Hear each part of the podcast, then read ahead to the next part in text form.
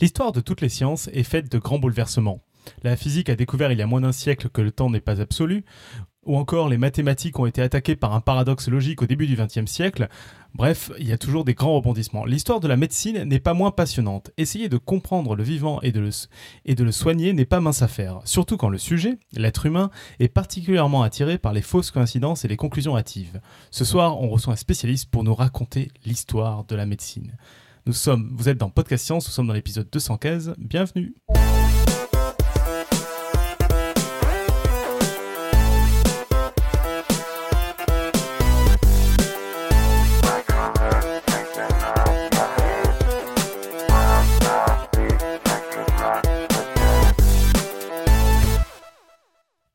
Salut à tous.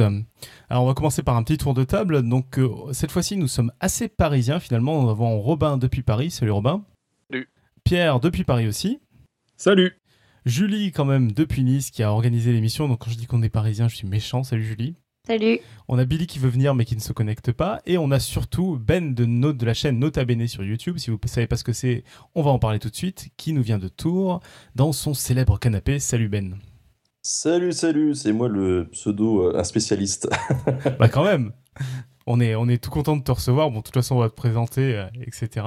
On se permet de dire des termes comme spécialiste. Donc, au, sommaire de l'émission de ce soir, qui en fait est une émission de type dossier assez simple, où on a un grand dossier de Nota Bene sur l'histoire de la médecine qu'on va très vite attaquer parce que ça s'annonce long et passionnant.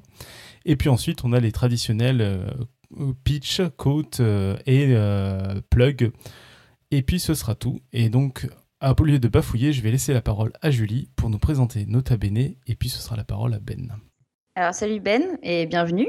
Un immense merci à toi d'avoir accepté notre invitation, c'est vraiment un plaisir pour nous. Euh, alors pour ceux qui ne te connaîtraient pas encore, euh, tu as démarré ta chaîne YouTube le 25 août 2014 avec l'épisode Les vieux trucs de médecine, c'est ça? Les vieux trucs de médecin, oui tout à fait. Et depuis, 114 677 personnes se sont abonnées. Je crois que le chiffre est tout tout frais. Je pense. Donc tu nous parles de l'histoire avec un grand H, abordant des thèmes aussi variés que Game of Thrones, le journalisme, les mythologies ou encore les sorcières. Et on a la chance de te recevoir ce soir grâce à notre ami Pierre Carner qui est avec nous et qui, quand il a entendu qu'on souhaitait faire un dossier sur l'histoire de la médecine, nous a très gentiment envoyé. Pourquoi ne pas demander à Benjamin de Nota Bene? Il a déjà réalisé deux vidéos sur le sujet, sa voix passe très bien et il a du matos pour une captation d'enfer. So, ça vous tente? Alors, comment résister, comment résister? Donc, euh, je crois que tu as préparé un beau dossier pour nous ce soir. Et donc, sans plus attendre, je, te laisse la parole. Tout à fait. Euh, déjà, merci Pierre, c'est très, très gentil de ta part. je t'en prie. C'est normal. Je t'ai bien mis dans la panade maintenant. C'est un beau cadeau. À toi. C'est ça, parce que j'ai accepté comme ça gentiment au départ, mais ça m'a quand même demandé deux semaines de boulot. mais oui, bien sûr. Non, mais voilà, en tout cas, c'était très intéressant de, bosser sur euh, cette chronique que je vais vous, vous présenter, euh, parce que l'histoire de la médecine, c'est quand même un, thème extrêmement large, euh, donc il a fallu que je me concentre un petit peu sur, bah, sur l'essentiel, hein, puisque c'est euh, si je devais vraiment tout aborder, on y passerait euh, des jours et non pas euh, une heure. Donc je vais principalement centrer ma chronique de soir sur l'Europe. Hein. ce sera une, une, chronique un petit peu ethnocentrée, on va dire. Euh, puisque si je commence à m'éparpiller sur des médecines euh, d'Amérique du Sud, euh, d'Afrique ou de, ou de Chine, il y a tellement de choses à dire, je n'y arriverai absolument pas. Donc, vu que c'est, là qu'on vit en Europe, que c'est ces civilisations-là qui ont pu influencer notre pratique moderne de la médecine, c'est là-dessus que je vais m'axer. Voilà, donc j'espère que vous me pardonnerez un peu cette vision ethnocentrée. Avant de s'enfoncer un peu dans la grande fresque euh, du coup que je vous ai préparée, euh, il va falloir qu'on définisse ce que c'est la médecine. Quand même, c'est ce qui est le plus important, puisque la médecine, c'est un peu la lutte euh, contre la mort, la lutte contre la douleur, la prise en compte de, l'autre et de ses peines, qu'elles soient physiques ou même mentales. et c'est aussi l'aide à la naissance, à la vie, à son accompagnement aussi. Et c'est d'ailleurs pour ça que la médecine est pendant très longtemps lié à la religion, à la spiritualité ou au chamanisme dans d'autres parties du globe. Euh, on peut également dire que la médecine, c'est euh, enfin des hommes et des, femmes qui se sont battus, qui ont cherché, qui ont trouvé aussi, et qui à travers les siècles ont transmis leur savoir afin d'aider les autres. Donc sur cette, pour cette chronique, je vais vous détailler un petit peu le, le plan, le plan histoire de que vous soyez pas trop perdu, parce qu'on va, un peu partir dans, dans tous les sens. Donc on va aller faire un petit tour du côté de la période néolithique, assez rapidement pour commencer avant de nous attarder sur plusieurs époques et plusieurs régions comme euh, la Mésopotamie, l'Égypte, la Grèce, la Rome antique, avant euh, de se concentrer sur euh, le Moyen Âge, la Renaissance et enfin la médecine moderne dans notre cher pays. Voilà, et dans chaque période, chaque région, je m'attacherai à développer un pan de la médecine qu'on va, on va quand même rester assez général quoi qu'il arrive. Hein. je ne pourrais pas rentrer dans le détail sur ces 50 minutes en votre compagnie. Alors à partir de, quel moment on peut parler de médecine?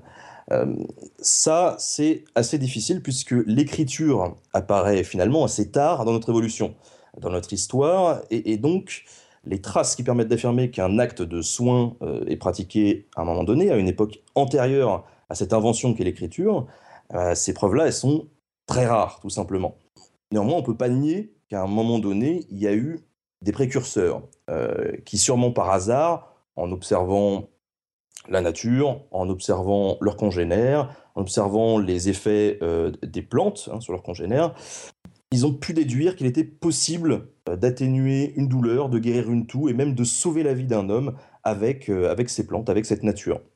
Donc si les preuves sont extrêmement minces, l'archéologie nous permet de savoir que la pratique, par exemple, de la trépanation, hein, c'est le fait de, faire un trou dans le crâne pour avoir accès au cerveau, c'est déjà utilisé au néolithique. Et bien évidemment, bon, c'est euh, rudimentaire, hein. on utilise un, silex pour faire la besogne, ce qui ne devait pas être très pratique ni très agréable pour le patient, je, vous laisse imaginer. Euh, quoi qu'il en soit, on peut penser que certaines personnes qui accumulent le savoir médical, la connaissance, les plantes, etc., transmettent oralement leurs expériences à d'autres personnes, et ainsi de suite, pour qu'une espèce de, de, base de la médecine euh, soit posée au fur et à mesure dans les communautés tribales de l'époque. Euh, juste une question là sur la trépanation à base de silex. On a une quelconque preuve qu'il restait en vie après? Honnêtement, euh, non. je crois entendu parler de, de, de, crânes retrouvés où euh, on, avait vu que ça avait été ouvert et que ça avait eu le temps de se ressouder. Donc, ah, Exactement. Ouais. Il y a, il y a, des, il y a des, des, cas comme ça qui, qui, ont été retrouvés où on voit une ossification, enfin, une sorte de calcification a posteriori qui aurait été possible uniquement si le, le patient survivait. D'accord je viens de voir là que euh, il n'y a, pas, a pas longtemps, on a vu des cas où la trépanation n'est pas d'ailleurs euh, uniquement euh, destinée au, crâne, et a été utilisée dans, le Pérou pour pouvoir faire de la chirurgie sur les tibias. Donc ils ça un petit peu partout aussi. D'accord, donc c'est ce qui prouve bien que c'était pas une volonté de tuer, mais parfois juste aussi. Ah non, pas du tout. Non, non. C'est vrai que c'est assez intéressant. Après, on peut se reposer que sur des preuves archéologiques hein, là-dessus. Bon, c'est quand même, c'est quand même euh, quelque chose, c'est une preuve en soi. Maintenant, il va falloir attendre euh, l'invention de l'écriture pour, euh, pour qu'on puisse avoir des témoignages écrits des pratiques de la médecine. Et donc ces témoignages écrits, ça remonte forcément à la région qui a inventé un petit peu l'écriture, donc ça remonte à l'époque mésopotamienne. C'est plus particulièrement à Babylone qu'un texte de loi est retrouvé sur une stèle en 1750 avant Jésus-Christ. C'est une stèle qui est assez connue puisqu'il s'agit du code d'Amourabi, euh, qu'on peut qualifier du premier vrai texte juridique, euh, si on peut dire gravé noir sur blanc. Euh, dans ce code d'Hammurabi, il y a un peu moins de 300 articles qui sont cités, dont la fameuse loi du talion que vous connaissez tous, hein, œil pour œil, dent pour dent, etc. Et sur ces 300 articles, il y a une douzaine qui parlent de la pratique de la médecine et plus précisément de la chirurgie. Mais aussi et surtout, puisque c'est un texte juridique, il faut pas l'oublier, des condamnations qu'encourt un médecin qui aurait fauté euh, ou aussi les, honoraires des médecins, par exemple. Du coup, c'est vraiment à partir de là qu'on peut dire que, euh, entre guillemets, la médecine en tant que telle existe, puisque sa pratique est reconnue et encadrée juridiquement. Euh, donc il s'agit, il faut faire attention, il s'agit encore d'une pratique très sommaire de la médecine, et si on arrive à poser des diagnostics, etc., les remèdes et les raisons des maladies ou des maux, MAUX, euh, ne sont pas toujours adaptés à la souffrance du, du patient. On peut noter qu'il y a déjà une certaine forme de protocole hein, qui se met en place, puisque quand un médecin reçoit un patient avant de l'ausculter, il lui pose déjà tout un tas de questions, comme les médecins le, font de nos jours. Le problème, entre guillemets, c'était que la médecine et la religion, à l'époque, euh, vous l'imaginez, étaient extrêmement liées, Et il y avait des questions, du coup, qui étaient pertinentes dans ce, cet ancêtre du diagnostic, mais euh, beaucoup d'autres qui l'étaient moins. Euh, par exemple, un médecin pouvait assez euh, facilement demander au patient est-ce que vous avez menti récemment Ou ce genre de choses, histoire de savoir si en gros le patient avait quelque chose à se reprocher vis-à-vis des dieux. Et si c'était le cas, bah, ça pouvait être le début d'une explication quant à sa maladie ou, à sa, sa blessure. Ah, heureusement, il ne s'arrête pas là. Et déjà à l'époque, euh, il y a les médecins qui savent reconnaître certaines maladies. Euh, par habitude, sûrement, et peuvent donc tout à fait identifier euh, des troubles respiratoires, mais aussi des troubles intestinaux, des troubles urinaires, enfin pas mal de choses. D'ailleurs, ils pratiquent une analyse assez rudimentaire des urines, de l'odeur de la laine, ils savent prendre le pouls d'un patient, ils savent prendre sa température, enfin tout ça, ça aide quand même pas mal quand on veut commencer à, trouver le pourquoi du comment euh, euh, quand ça va mal chez un patient. Là où ça devient intéressant, c'est dans les propositions de traitement de ces maladies ou de ces blessures. Euh, là, je rappelle encore qu'on est dans une société qui mêle des débuts de science avec la religion et un peu de magie par-dessus, hein, ça nous fait un joli cocktail. du coup, il n'est pas rare qu'une prière soit prescrite pour guérir le mal. ça n'empêche pas que le médecin puisse prescrire en plus de véritables remèdes. Ça, va venir en complément euh, euh, au-delà de la, guérison spirituelle. Et là, il y a des indications très larges et très euh, nombreuses quant aux, plantes et aux procédés utilisés pour soigner les patients. On a des pommades, on a des sirops, on a des mélanges de plantes, de l'alcool, des potions, des résines qu'on fait brûler pour inhaler, euh, enfin toutes sortes de choses qui font un peu penser euh, aux, remèdes de grand-mère qu'on peut utiliser euh, de nos temps à, la campagne. alors, on peut citer tout de même quelques méthodes assez loufoques hein, pour traiter certaines pathologies, comme par exemple les difficultés respiratoires qui peuvent être traitées par un lavement en, profondeur, ces choses un peu le potache. on a aussi le, cas des excréments qui peuvent être utilisés en mixture afin de soigner des, des maux de gorge par exemple. Euh, ça, je l'avais abordé dans mon, tout premier épisode euh, Nota Bene, ça m'a fait ressurgir quelques souvenirs. Euh, concernant les, fractures, les plaies et autres, il y a aussi des compétences qui sont dégagées de ce côté-là, fatalement, hein, puisque à l'époque, les guerres font quand même de nombreux blessés. Il faut faire de son mieux pour les garder dans le meilleur état possible. On a donc des, des attelles qui peuvent être mis en place, et il semble qu'un début de chirurgie euh, existe en Mésopotamie. Euh, d'ailleurs, au niveau chirurgie, il y a aussi des écrits qui laissent penser que la chirurgie esthétique était déjà pratiquée à Babylone, euh, notamment au niveau du nez, où il y a des implants osseux qui auraient pu être tentés. Je me permets juste de te poser une question. Est-ce que tu as investigué un peu le, taux de survie de ce genre de manip, notamment les, parties chirurgicales? Non, j'ai pas eu de données là-dessus. J'ai pas eu de données, mais euh, on peut se douter qu'il n'y avait pas vraiment de à, l'époque d'antiseptiques ou de choses comme ça, donc ça pouvait facilement euh, dégénérer si c'était euh, mal fait, c'est sûr, c'est évident. Tu avais une continuité dans ta question? Non, non, non, justement, je, me demandais s'ils si, comptaient les morts, justement, pour, pour, pour, avoir une certaine euh, idée de leur taux de réussite, s'ils avaient justement euh, un moyen d'afficher euh, ça. Ah, ça aurait été intéressant. J'ai pas, malheureusement, j'ai pas trouvé de, de, de source là-dessus. Je vous dirai à la fin de l'émission un peu sur quoi je me suis, je me suis appuyé pour, pour écrire. Je me suis assez fortement inspiré d'ailleurs d'un bouquin sur l'histoire de la, de la, médecine d'un universitaire. Alors revenons-en à nos moutons. Ce qui est sûr, c'est que, bon, en gros, on a vu, euh, il y avait des traitements pour les maladies, il y avait euh, des traitements possibles pour des blessures, des fractures, etc. Mais euh, tout ça, ça a un coût. et c'est là aussi qu'on se rend compte des inégalités qui vont perdurer pendant longtemps après cette époque. par exemple, si un homme est blessé par une lance et qu'un médecin arrive à le sauver, cet homme doit lui payer la somme de 10 cycles. du coup, un cycle, ça ne va pas vous dire grand-chose, mais en gros, il fallait un cycle pour s'acheter 50 euh, kilos de dattes, euh, deux cycles pour s'acheter un agneau, ce qui n'était pas rien. Et le salaire annuel d'un esclave, par exemple, puisque les esclaves étaient payés, c'était de 3 cycles par an. Donc 10 cycles, c'est un peu dur à sortir euh, pour quelqu'un qui n'a pas d'argent. Bon, voilà, il y avait du, sans doute du, bon hein, dans cette médecine, mais aussi du mauvais. Euh, si on regarde notre société actuelle, c'est pas si différent que ça, et des bons et des mauvais praticiens. Euh, et puis des, bonnes et des mauvaises euh, écoles. Du coup, en parlant d'école, au départ, il n'y en a pas vraiment des écoles de, médecins. Mais au 7e siècle avant Jésus-Christ est créée une grande bibliothèque en Assyrie, qui est une région au nord de la Mésopotamie. C'est la bibliothèque d'Assurbanipal. Et dans cette bibliothèque, on retrouve plein de choses, des documents officiels, des textes littéraires, mais aussi des ouvrages sur les avancées scientifiques et particulièrement sur une, bonne partie de la médecine de l'époque. C'est donc en fait le, premier lieu où les médecins peuvent venir apprendre, où les médecins peuvent venir se former à travers euh, des écrits laissés par d'autres médecins. Donc c'est le début de la formation médicale en somme hein, et de la, transmission par, euh, par écrit.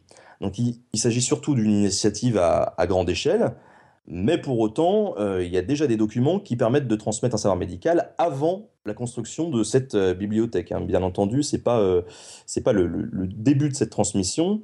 Ça a commencé avant et notamment en Égypte, puisque en Égypte, on retrouve des écrits comme le papyrus Edwin Smith qui date de 1500 avant Jésus-Christ et qui parle de chirurgie principalement.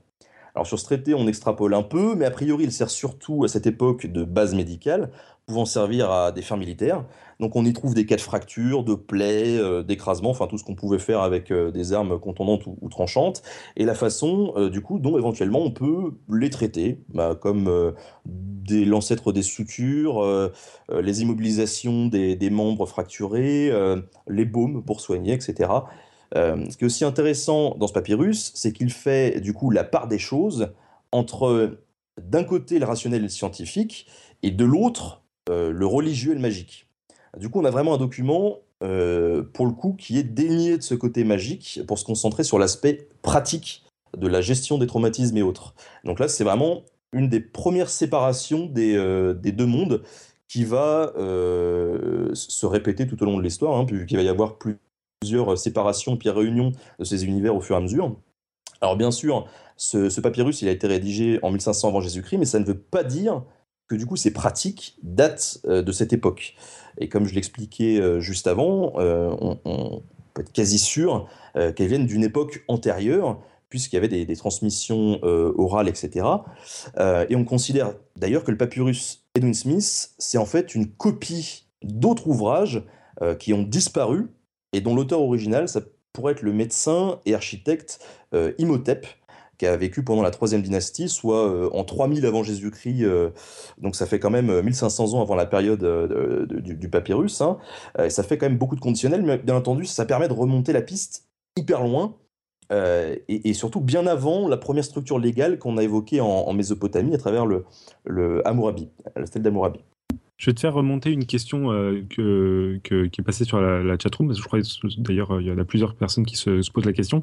Euh, niveau embaumeur, j'imagine qu'il y avait aussi une tradition de, connaître le corps pour pouvoir justement en, Égypte ancienne conserver les corps, notamment ceux des, pharaons. Est-ce qu'il y avait un lien entre ces embaumeurs et les, médecins qui sont, enfin les médecins, les praticiens qui sont mentionnés dans ce, dans ce papyrus?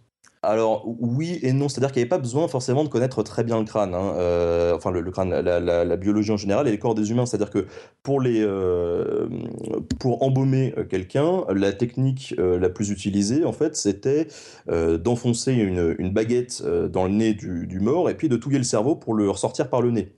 donc on, se fichait un petit peu de savoir comment c'était fait à l'intérieur, vu qu'on n'y allait pas, on touillait euh, grossièrement. Et voilà. Pour le côté, c'était, enfin pour les, organes internes, c'était euh, euh, quasiment la, même chose. En gros, on faisait une incision sur le côté, on retirait un petit peu tout ce qu'il y avait dedans et on, bourrait le, corps de, de, paille, d'herbes, etc., qui pouvaient du coup conserver le, corps. Donc, il n'y avait pas d'école du coup pour, ce genre de pratique. C'était genre. Alors, il, y, avait des, des, pas des sociétés d'embaumeurs, mais entre guillemets, déjà à l'époque, euh, à un moment donné, il y a même eu un, business autour de ça, autour de l'embaumement, où euh, euh, on a retrouvé même des animaux qui se faisaient empailler, et on avait plusieurs embaumeurs qui, se réunissaient pour, bah, pour alimenter leur business, entre guillemets. Maintenant, ça coûtait aussi de, l'argent, tout le monde pouvait sûrement pas se le, payer, ça c'est clair. c'est, je pense, une pratique un, petit peu différente de, de la médecine parce que ça n'a pas du tout la même, euh, la même visée. C'est juste la conservation du corps et, euh, et là, il s'agissait juste de vider, une, euh, vider les organes pour le remplacer par du, du bourrage, en gros. Quoi. c'est croustillant. Ah, voilà, c'est croustillant. Après, j'avoue que je, je ne, j'ai pas lu, en tout cas dans les recherches que j'ai faites, des rapprochements entre les embaumeurs et les médecins. De là à dire qu'il n'y en a pas, je, ne sais pas, peut-être, c'est à creuser. Mais euh, d'après ce que j'ai vu, j'ai.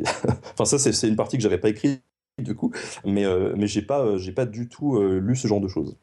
Non, mais c'était juste une question euh, accessoire satellite, mais ça, n'empêche pas de, mais, poser euh, des questions. J'en suis très heureux parce que tu vois, j'étais persuadé que quand on poserait des questions, je n'aurais pas de réponse à apporter. Et là, ben voilà, je suis content. Voilà, j'ai fait, ma, fait ma, ma bonne question du soir. C'est bien. Moi, je te laisse continuer. Euh, du coup, des... on, parlait effectivement de ce traité, de ce papyrus Edwin Smith, qui en fait avait été copié sur un, vieux document rédigé par Imhotep, euh, le docteur qui officiait en 3000 avant Jésus-Christ.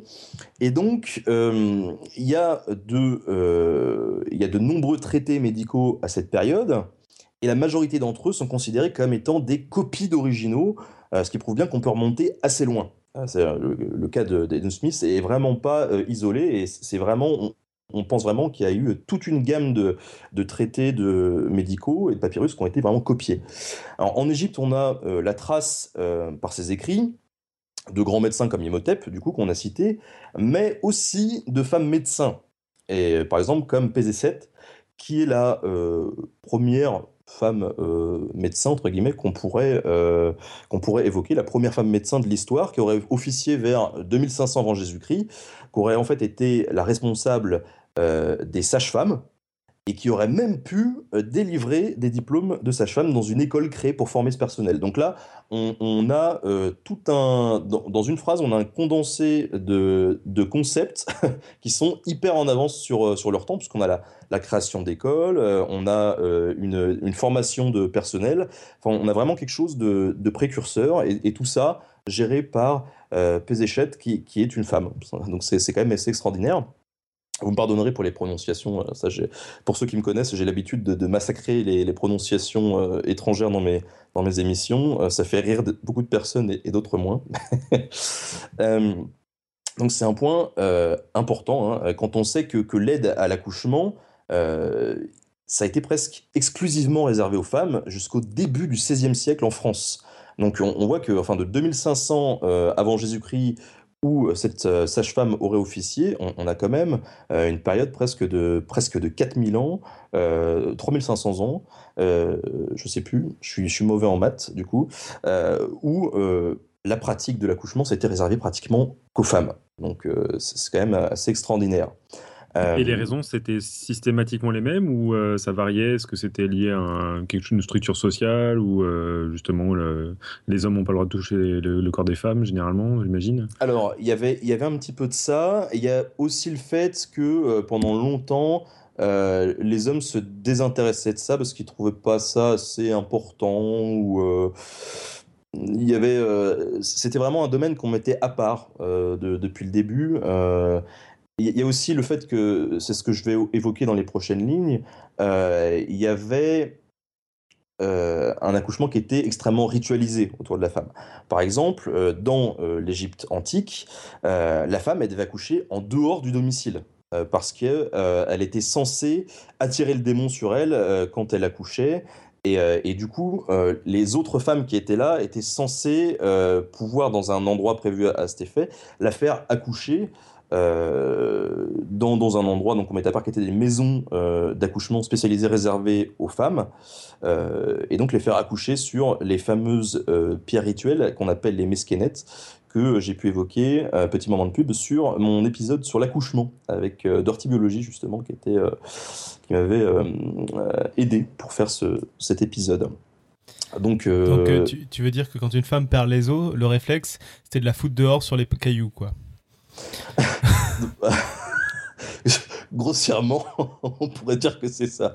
Mais, euh, mais en fait, voilà, il y avait des maisons, euh, entre guillemets, des, des, lieux qui étaient spécifiques pour ça, euh, avec des pierres rituelles, justement pour exorciser tout ça et empêcher que les démons s'introduisent non seulement dans la maison, mais aussi dans la femme qui était en train d'accoucher. c'était, c'était pas très élégant, mais bon, il fallait faire avec les mœurs de l'époque. C'est d'ailleurs le euh, la vidéo qui m'a poussé à tout de suite inviter pour euh, Podcast Science, euh, vu justement le potentiel what the fuck de qu'on commence à touiller justement quand tu as parlé d'embaumement, mais là on, est en plein dedans. Je suis ravi. mais je suis ravi aussi. du coup, cette pratique quand même de l'accouchement ritualisé, elle nous rappelle quand même que la religion et la magie sont bien présentes dans la société égyptienne et que même si pendant toute cette période égyptienne euh, qu'on vient d'évoquer, on sent qu'il y a une certaine distance qui peut se créer entre euh, un peu l'aspect mystique, cet aspect mystique de la médecine, etc., eh bien, la distance, elle va pas se creuser euh, comme on aurait pu s'y attendre, mais se raccourcir au fur et à mesure à partir de la, basse époque égyptienne, c'est-à-dire de, moins 750 à, à moins 332.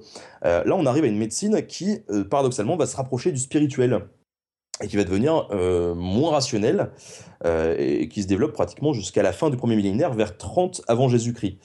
Donc si on a une, grande proportion de, prêtres dans les médecins, euh, du coup, ça n'exclut absolument pas la spécialisation. Et ça, c'est aussi un, autre aspect qui va arriver. Puisque les, médecins généralistes, on, les appelle les, les sous-nous euh, à l'époque, mais il y a tout de même beaucoup de spécialisation avec des médecins pour les yeux, pour les dents, pour le ventre, euh, des prothésistes, euh, même il y avait déjà des prothèses qui existaient à, l'époque, utiles pour les, amputés, et il y avait, pour le fun fact, même des médecins spécialisés pour l'anus, qui étaient les, ancêtres des, des proctologues, et qui ont un titre assez rigolo, euh, qui va vous plaire, j'en suis absolument sûr, puisqu'on les qualifiait de bergers de l'anus. Voilà. Euh, et, parmi ces nombreux euh, donc, médecins, on peut observer qu'il y a une, une hiérarchie qui se met en place avec des médecins de base, entre guillemets, des chefs médecins, des inspecteurs, jusqu'au grand chef des médecins, au médecin du roi, etc. Donc, on a un système médical complexe et complet qui se met déjà en place à partir euh, de, cette époque en Égypte. Euh, d'ailleurs, un, système euh, complexe et complet et qui était considéré comme un service public, puisqu'il était, lui, contrairement à, la Mésopotamie, gratuit et pour tout le monde. Ça, c'est hyper important de, le préciser. bref, du, coup, parler d'hierarchie, ça m'offre une, bien belle transition vers le plus connu des médecins, celui dont le nom a traversé l'histoire et qui est aujourd'hui, plus de 2000 ans après sa mort, connu de tous. Hippocrate, voilà, je vous ai réservé un petit, euh, un petit morceau de chronique de 5 minutes sur Hippocrate parce que c'est très intéressant. Euh, mais du coup, avant de détailler ce qu'il a pu apporter à la médecine, on va essayer d'introduire un petit peu le personnage avec sa région et son époque. Et puis avant Hippocrate, il y a eu pas mal de monde euh, qui a travaillé sur, euh, sur la médecine, sur le sujet. Euh, donc en Grèce, il y a en effet une chose qui va bousculer un petit peu les habitudes de la, de la médecine, c'est que jusque-là, les autres peuples considéraient que l'organe qui dirigeait tout, et dont venait la vie, c'était le, le cœur ou le foie. Ce qui peut expliquer d'ailleurs que sur, euh, euh, même pas, je crois, sur certaines euh, momifications, il faudra vérifier, ça se trouve, je me trompe, mais il me semble bien que sur certaines, on, retrouvait le, cœur, des fois. Parce que celui-là, vu que c'était le centre de, l'âme, on le, le déplaçait absolument pas, parce qu'il fallait pas entacher l'âme du défunt. oui non, j'avais, je croyais que j'avais juste une petite question qui venait de la chatroom. Euh, comme tu parles à cette, époque, à cette époque, enfin à ces époques même dont tu as parlé, que ça s'organisait de plus en plus. On, a une question à savoir. Est-ce que tu sais s'il y avait des pharmaciens, euh, même plus tôt ou même aux époques que tu commences à aborder? Oui, oui. Alors il y avait, il y avait des, il y avait des, enfin des sortes de pharmaciens, des sortes de boutiques, euh, même en Mésopotamie, où les gens pouvaient se se fournir. Après, c'est c'était des petites boutiques. Euh, là, en Grèce notamment, il y a, y a des, des, petites boutiques qui avaient, euh, qui avaient ouvertes. Euh, Mais qui étaient liées avec les médecins ou qui étaient plus indépendants de, des fournisseurs de remèdes qui faisaient office plus ou moins de médecins aussi? Alors, d'après ce que j'ai lu, c'est pas forcément les deux. Euh, il ne faisait pas forcément les deux. Et euh, moi, j'ai lu euh, qu'il y avait des boutiques simplement qui vendaient des remèdes comme ça. de là à ce qui se prétendait médecin, je ne sais pas. Ce qui est sûr, ce qui est sûr, c'est que, et je vais y revenir, à un moment donné, le statut de médecin a fait qu'il y a eu beaucoup, une prolifération de charlatans. et, du coup de personnes qui potentiellement vendaient des remèdes, qui n'étaient pas des vrais remèdes. Donc ça c'est sûr. Mais, mais dans tous les cas... Je sens le point homéopathie arriver. Et pas, non, pas non, même pas. Non, même pas, même pas. Mais, mais en tout cas, oui, il y avait des, des ancêtres de la pharmacie où on pouvait se fournir un, peu en, en, herbe ou des choses comme ça pour, pour guérir. Ça, et ça, y avait. Il y avait, tout à fait. Du coup, euh, avec euh, l'apparition des, philosophes, et notamment des disciples de, Pythagore, euh, qui n'étaient pas seulement mathématiciens, hein, on remet en cause, du coup, cette évidence qui était de penser que le cœur, c'était le, le, centre de, l'âme, de, la vie. Et du coup, Alcméon, un médecin du 6e siècle avant Jésus-Christ, affirme que c'est le cerveau qu'elle mettra à bord. Donc ça, c'est une petite révolution.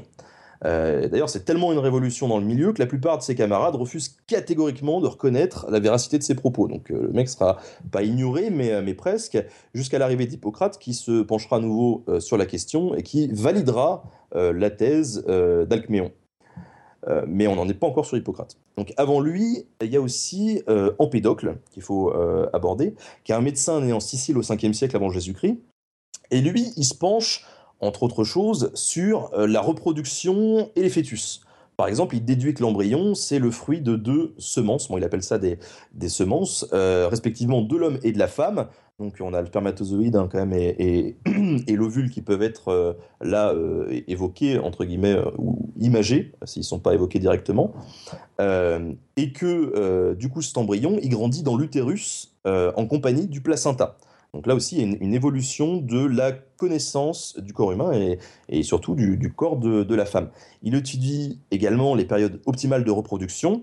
Euh, du coup, il dégage l'idée de ce qui deviendra euh, plus tard en fait l'ovulation, ce qu'on connaît sous le, concept d'ovulation. Euh, il est également à l'origine de la théorie des racines, qui consiste à croire que la santé d'un homme repose sur un équilibre entre plusieurs éléments mais euh, je ne vais pas rentrer dans les détails. Ce qu'il est important de, souligner, c'est justement que cette mise en avant de théorie, euh, il y en a de, nombreuses, de très nombreuses qui vont se développer et euh, qui ne sont pas toujours justes, mais certaines dont la théorie des racines vont inspirer assez grandement Hippocrate dans sa médecine. Parmi ces théories, on peut également citer la théorie des crises, hein, soutenue par Anaxagore de, de Clazomène, qui prétend que les crises de type épilepsie elles sont d'origine naturelle. Euh, que ce ne sont pas des manifestations divines. Donc ça, c'est aussi hyper important parce qu'on revient sur une pratique de la médecine très concrète et on enlève tout le côté euh, spirituel euh, qu'on pouvait accorder parfois à des crises comme l'épilepsie.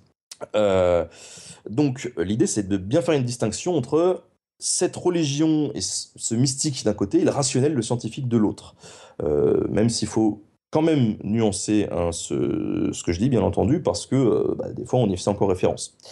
Euh, d'ailleurs, il y a eu de nombreuses dissections euh, qui sont pratiquées, euh, surtout sur des animaux, hein, puisque sur les humains c'était interdit, notamment par le célèbre médecin Diogène, et ça va permettre d'assez grands progrès en anatomie, notamment où il va y avoir des dessins, des croquis qui vont être faits pour mieux comprendre le fonctionnement du corps humain et du coup renforcer cet aspect très concret de la médecine.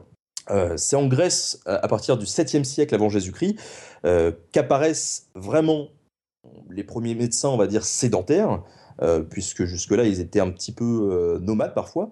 Donc, des médecins qui vont rester dans la cité pour soigner les malades et qui sont toujours des hommes libres et qui soignent des hommes libres, hein, puisqu'on fait bien la distinction entre les hommes libres et les esclaves, et donc bah, les esclaves, s'ils veulent se faire soigner, ils ont qu'à se le faire entre eux. en fonction du coup euh, des cités, vu qu'ils deviennent sédentaires, euh, leur statut il va profondément changer. Puisqu'à l'époque, les cités, euh, ont des politiques extrêmement différentes d'une cité à l'autre. Et donc, dans certaines cités, les médecins ils vont être considérés comme bah, des fonctionnaires, tout simplement. Ils vont être payés par l'État et ils vont pas faire payer les patients, tout simplement.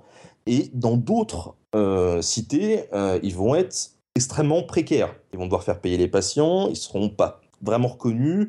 Euh, donc, on, a vraiment euh, des statuts extrêmement divers euh, sur tout le territoire grec qui vont se développer durant toute cette, cette période. Quoi qu'il en soit, le médecin à l'intérieur de la ville, il se déplace pour guérir du coup les, patients, mais il reçoit aussi. Et donc, il va y avoir, on va dire, une espèce d'apparition de l'ancêtre du cabinet médical, qui est souvent la, maison du médecin, en fait, sa propre maison.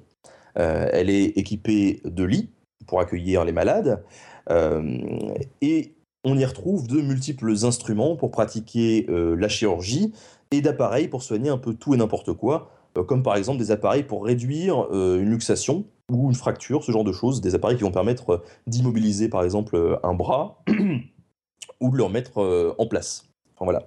C'est assez intéressant de noter que cette pratique de la médecine, elle est au fur et à mesure, comme je le disais, déconnectée de la religion dans un premier temps, mais euh, dans un second temps également, euh, de la philosophie, qui joue un rôle euh, pourtant hyper central dans la compréhension de la médecine au début de l'époque grecque. Hein. Il faut bien conscience qu'au début de cette époque grecque, s'il y a aussi eu des progrès en médecine, c'est parce que les philosophes se sont vraiment penchés dessus et que la médecine, ça fait partie d'un tout. C'est imbriqué avec, avec la philosophie.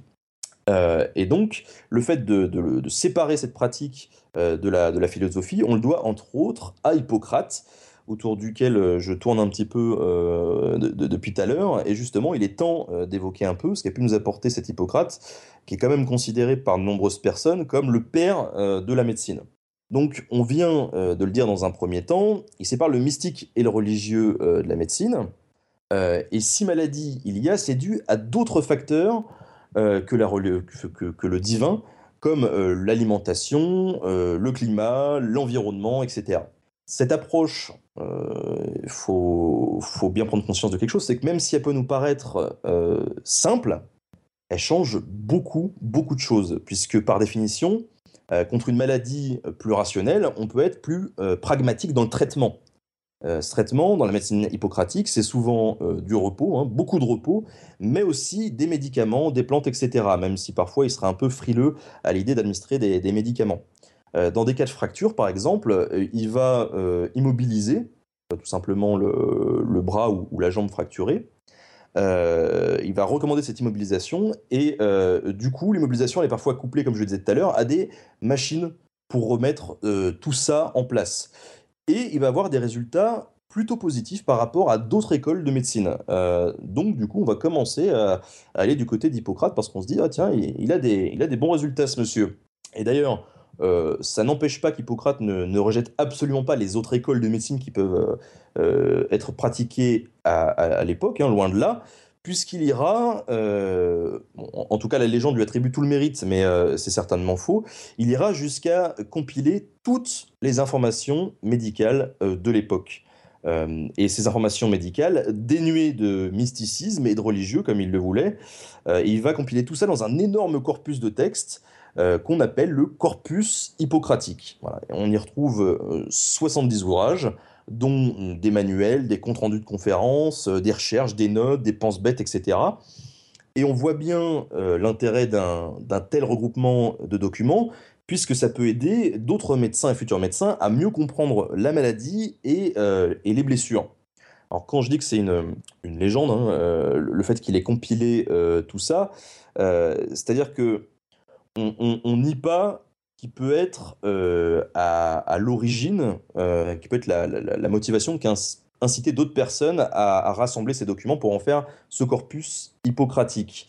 Euh, mais on va dire que ces écrits, ils ont été cumulés sur une période d'un siècle environ, d'un peu plus d'un siècle. Donc on peut dire qu'il est plus à l'initiative du projet, mais qu'il n'en est pas l'auteur exclusif. Ça semble assez évident, et c'est surtout ses élèves ou d'autres médecins qui ont pu euh, collecter ces données et les rassembler ensemble dans ce corpus euh, hippocratique. Euh, ce qu'Hippocrate apporte également à la médecine, c'est une certaine rigueur dans la manière d'analyser et de soigner le patient. Par exemple, il attache beaucoup d'importance aux conditions dans lesquelles se passe une opération. Donc il va détailler l'emplacement du médecin, du patient, des instruments, il va euh, détailler un petit peu les personnes qui doivent aider autour, etc. Et donc euh, là, il, détaille un petit peu, euh, il s'étend un peu sur la procédure. Et donc on peut parler d'un aspect beaucoup plus professionnel de la médecine, puisque là, il, vraiment, il, dit bon bah voilà, faut faire comme ci, comme ça, comme ça, pour éviter qu'il y ait des risques, pour faire les choses bien. du coup, il attache aussi une importance primordiale à l'éthique dans son travail. Et c'est ce qui va d'ailleurs donner naissance au fameux serment d'Hippocrate, qu'on connaît tous, plus ou moins, et que les jeunes diplômés en médecine récitent toujours à notre époque pour euh, jurer de pratiquer leur activité euh, dans le respect du patient, pour le patient, etc. Euh, enfin, il y a quand même une légère nuance à apporter, du coup, puisque ce texte, en fait, c'était la version qui nous est transmise aujourd'hui est souvent une version qui est modifiée. et en plus, la paternité d'Hippocrate sur le serment, on la remet parfois en cause. Mais enfin, ça, c'est suivant les, sources, on n'est pas bien sûr. En tout cas, il a euh, participé à améliorer le vocabulaire, ça c'est clair, le, vocabulaire euh, de médecin, et euh, le classement des maladies et des douleurs. par exemple, c'était le premier à employer des termes comme une rechute, faire une rechute, où il y a un pic, un pic de douleur, qui sont encore utilisés aujourd'hui.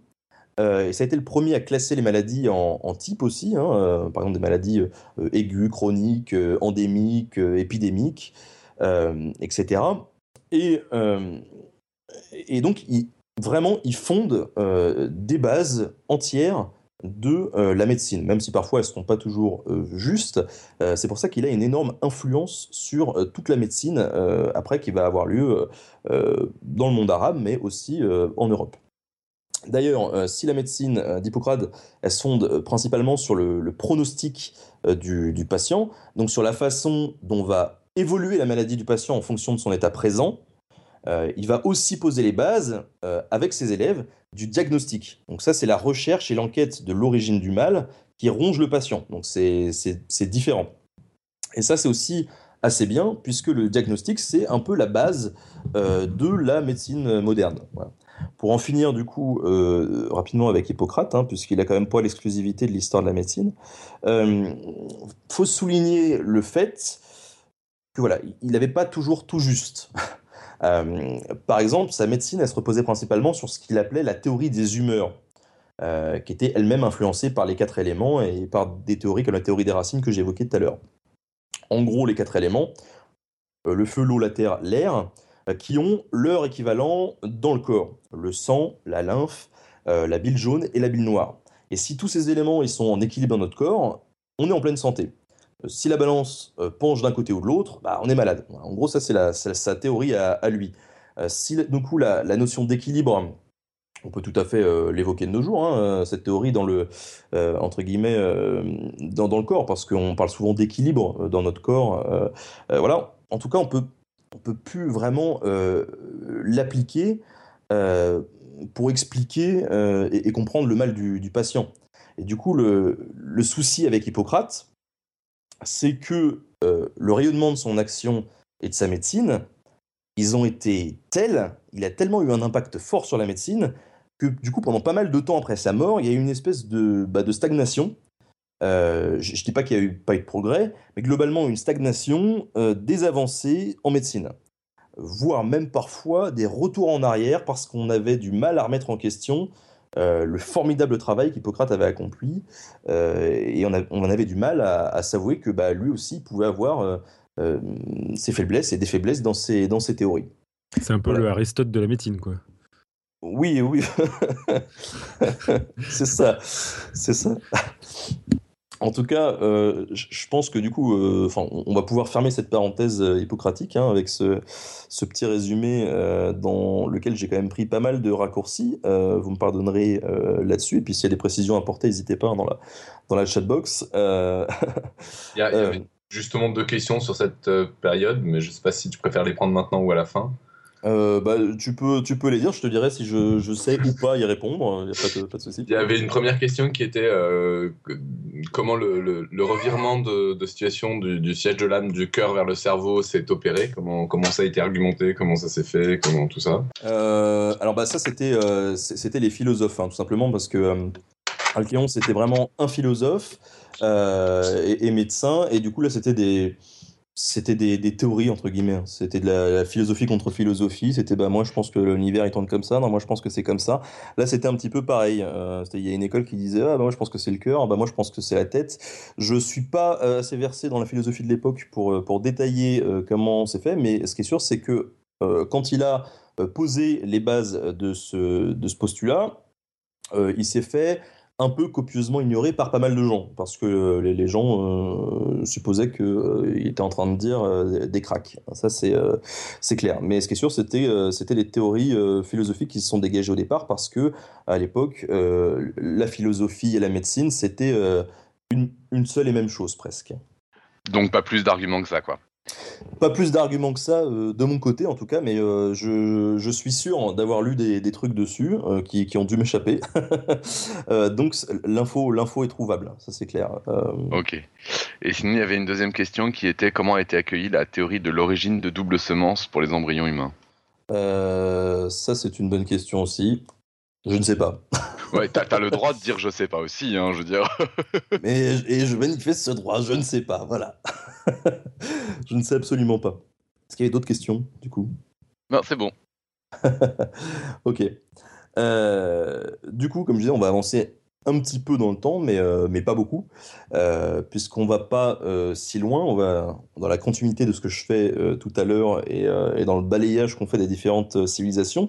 Et du coup, on va aller faire un petit tour du côté de Rome, qui finalement ressemble en fait assez à la Grèce, hein. c'est assez logique au vu des, des influences.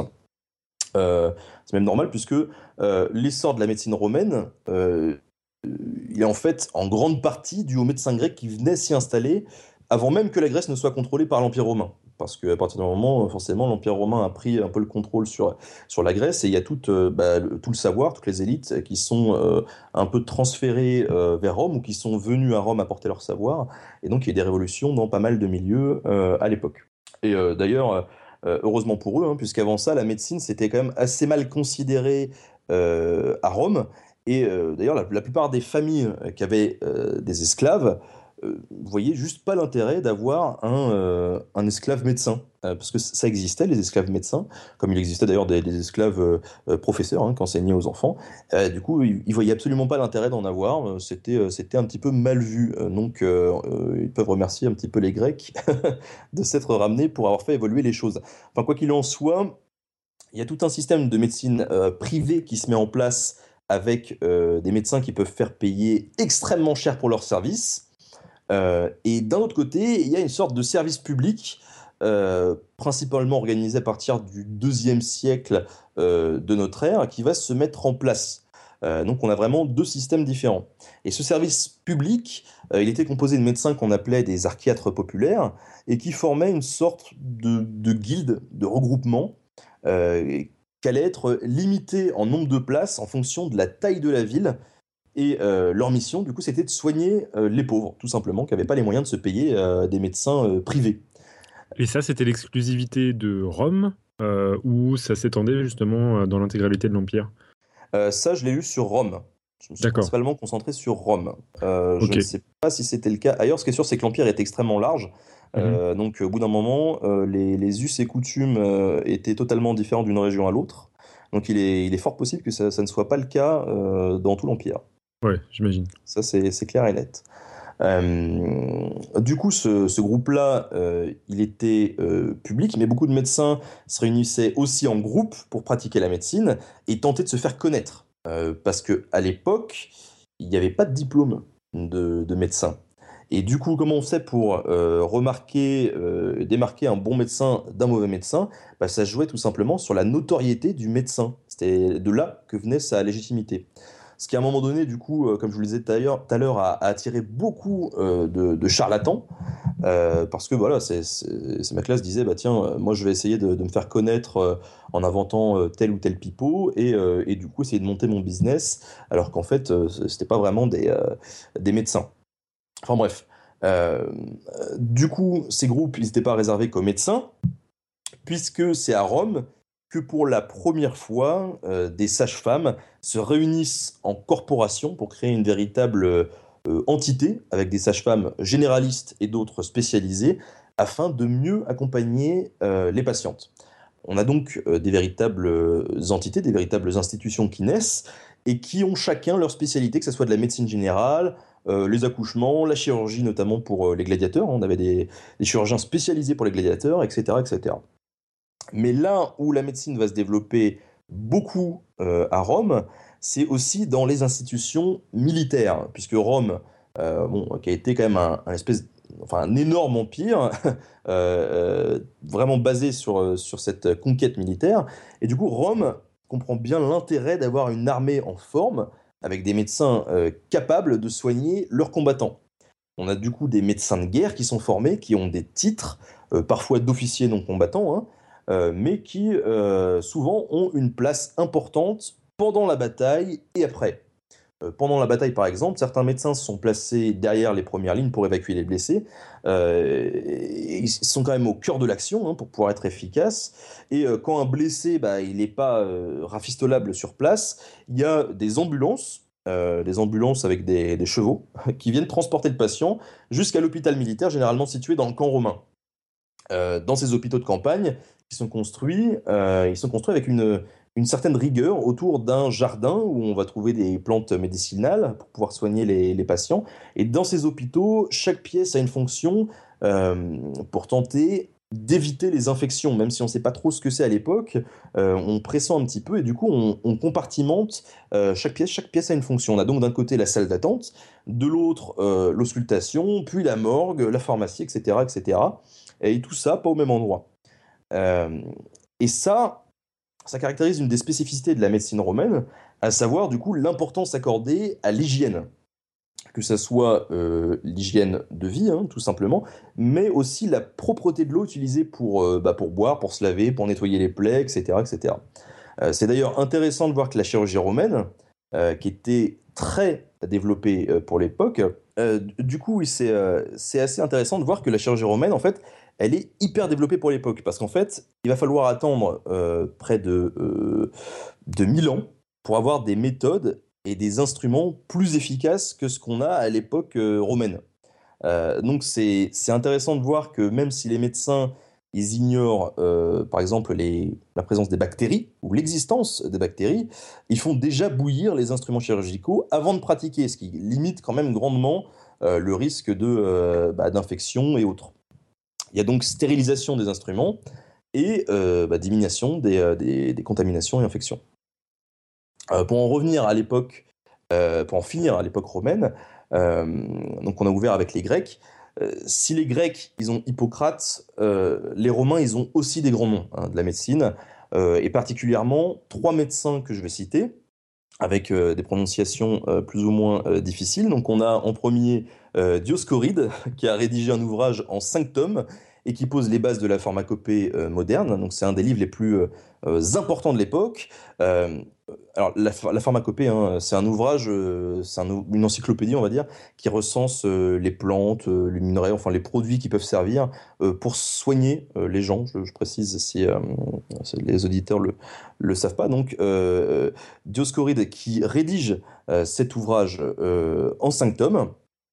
On a aussi euh, Soranos d'Éphèse qui écrit le traité le plus complet de l'Antiquité sur les maladies des femmes et sur la gynécologie, ce qui est quand même pas rien parce que, euh, alors que c'est des femmes qui le pratiquent, là on a un homme qui, euh, qui vient et qui écrit un bouquin dessus et qui sera une, référence pendant longtemps.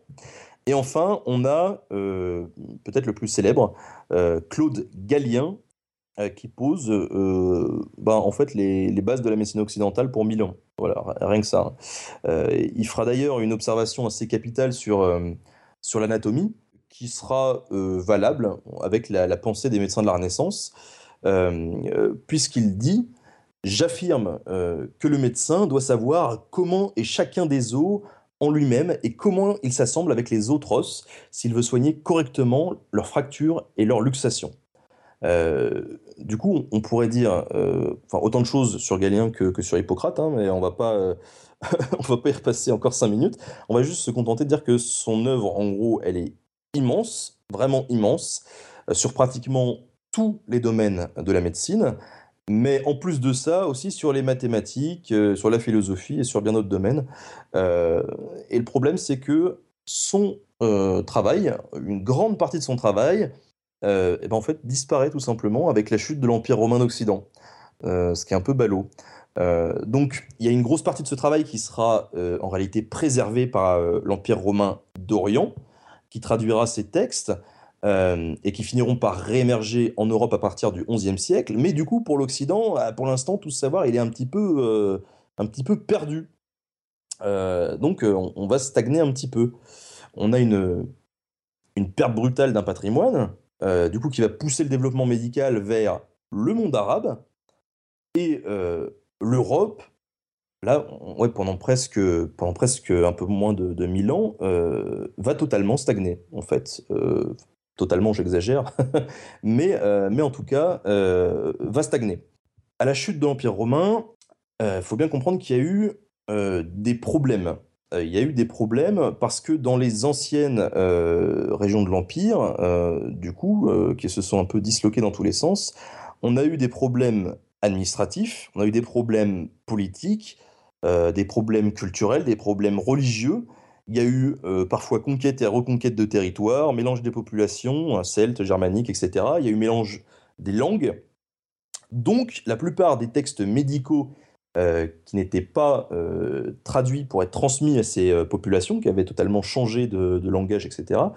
Ben, ce manque d'information et de traduction couplé au fait que bah, la médecine traditionnelle des peuples présents, hein, bah, comme les Celtes hein, avec leurs druides, font qu'on retourne à une médecine un peu bancale et un peu mystico-religieuse, alors que, comme je vous le disais, on avait eu tendance à se séparer un petit peu de, de toute cette, cette religion. Euh, du coup, les seuls vrais garants, entre guillemets, de l'ancienne médecine, bah, c'est les moines. Euh, c'est les moines euh, qui n'ont pas beaucoup de, de matériel pour travailler et qui font avec les moyens du bord. Quand je précise matériel, hein, je précise texte, les textes qui ont été, qui ont été perdus. c'est les moines et, du coup d'ailleurs même si les abbayes sont souvent en concurrence les unes avec les autres, ils arrivent quand même à se fédérer autour de cette transmission du savoir et autour de cette préservation du savoir. Et du coup, ils échangent euh, les quelques traités médicaux euh, qu'ils ont entre eux et il est, euh, il est copie, tout simplement, pour, bah, pour entretenir ce savoir et pour pas que ça se perde. voilà, donc c'est dans ce, ce, ces monastères-là que va se redévelopper ou se développer, en tout cas en Europe, des jardins médicinaux et puis une certaine idée de, la médecine, où les moines ils vont faire pousser des, bah, des herbes et des plantes euh, pour préparer des potions, euh, des remèdes, etc., pour soigner les malades. Et euh, d'ailleurs, pour l'anecdote, ces jardins, ils servaient aussi aux, moines hein, pour fabriquer des, des liqueurs, des liqueurs qui parfois qui prétendaient médicinales alors qu'elles n'étaient pas du tout, euh, et il les vendait assez bien pour se faire de l'argent. Et du coup, c'est comme ça que beaucoup d'abbayes se sont fait euh, pas mal d'argent euh, à cette époque. Enfin bref, du coup, si les initiatives comme ça de, partage de, des traités médicaux, du savoir médical et de l'entretien de la médecine existent jusqu'au 10e et surtout 11e siècle, il n'y a pas beaucoup de progrès qui sont faits en Europe. Pendant ce temps-là, euh, les Arabes, eux, euh, du coup, euh, ils n'étaient pas du tout dans la même situation lorsque l'Empire romain d'Occident s'est écroulé, parce que l'Empire romain d'Orient, lui, il était toujours là, et la transition s'est quand même mieux passée. Donc, pendant ce temps-là, les Arabes, ils ont repris le flambeau de la médecine, et ils s'appuient sur les textes d'Hippocrate et de Galien pour développer leur pensée. Et en gros, pendant quelques siècles, ils vont pas chômer, ils vont améliorer considérablement la médecine et euh, dans, tous les domaines. Euh, d'ailleurs, il y a même des personnes qui n'hésiteront pas un instant à réfuter euh, certaines thèses des deux pères de la médecine qu'on a évoquées, hein, comme la fameuse théorie des, humeurs, qui est parfois écartée, par exemple, pour développer de, nouvelles théories. bon, ce n'est pas le, cas général, mais en tout cas, il y a eu des oppositions, et ça déjà, c'est assez précurseur en la matière. Euh, donc c'est par exemple le, début euh, de ce qu'on appelle la méthode euh, expérimentale. on analyse, on teste, on, reteste une solution encore et encore jusqu'à confirmer une hypothèse. Et donc, eh ben, on, analyse des patients, on teste et on reteste des traitements, etc., jusqu'à voir si ça fonctionne ou pas. au Xe siècle, il y a un médecin persan extrêmement connu qui s'appelle Avicenne, qui va écrire deux livres de référence pour la médecine qui vont avoir une influence absolument énorme sur la médecine arabe, mais aussi toute la médecine occidentale, quand plus tard ces textes vont être traduits. donc ces deux livres, on a le, canon de la médecine, qui a été écrit en, en 1020, et le livre de la guérison, écrit courant, courant 11e, et qui vont servir de base pour l'enseignement de la médecine en Europe jusqu'au XVIIe siècle, donc presque pendant enfin 5-6 siècles, ce qui, est, ce, qui est, quand même pas rien. donc la méthode expérimentale dont on a parlé d'ailleurs, Avicenne, lui, il va l'utiliser assez couramment. Euh, il va mettre en place euh, des essais cliniques sur des patients euh, afin de déterminer les, traitements efficaces. C'est ce que je vous disais. Hein. on, teste une, on teste un traitement sur un, échantillon de personnes pour voir si c'est efficace ou pas. Donc là aussi, il est, il est vraiment précurseur. il a Et du coup, est-ce que c'est à lui qu'on doit l'invention du placebo s'il faisait ses essais cliniques qui comparait avec quoi finalement dans, ses, dans, dans ses essais? Ah, ça, c'est une bonne question euh, sur l'effet du placebo. J'ai pas les données là-dessus. Euh, mais ce qui est sûr, c'est qu'en tout cas, c'était le premier à faire ce, genre de test, à, compartimenter, à se dire tiens, je prends 20 personnes, je vais tester le truc sur 20 personnes et on voit si ça marche ou si ça marche pas. Euh, les, tests entre guillemets AB, etc., c'est lui vraiment qui a été précurseur là-dessus. quoi. D'accord, ok.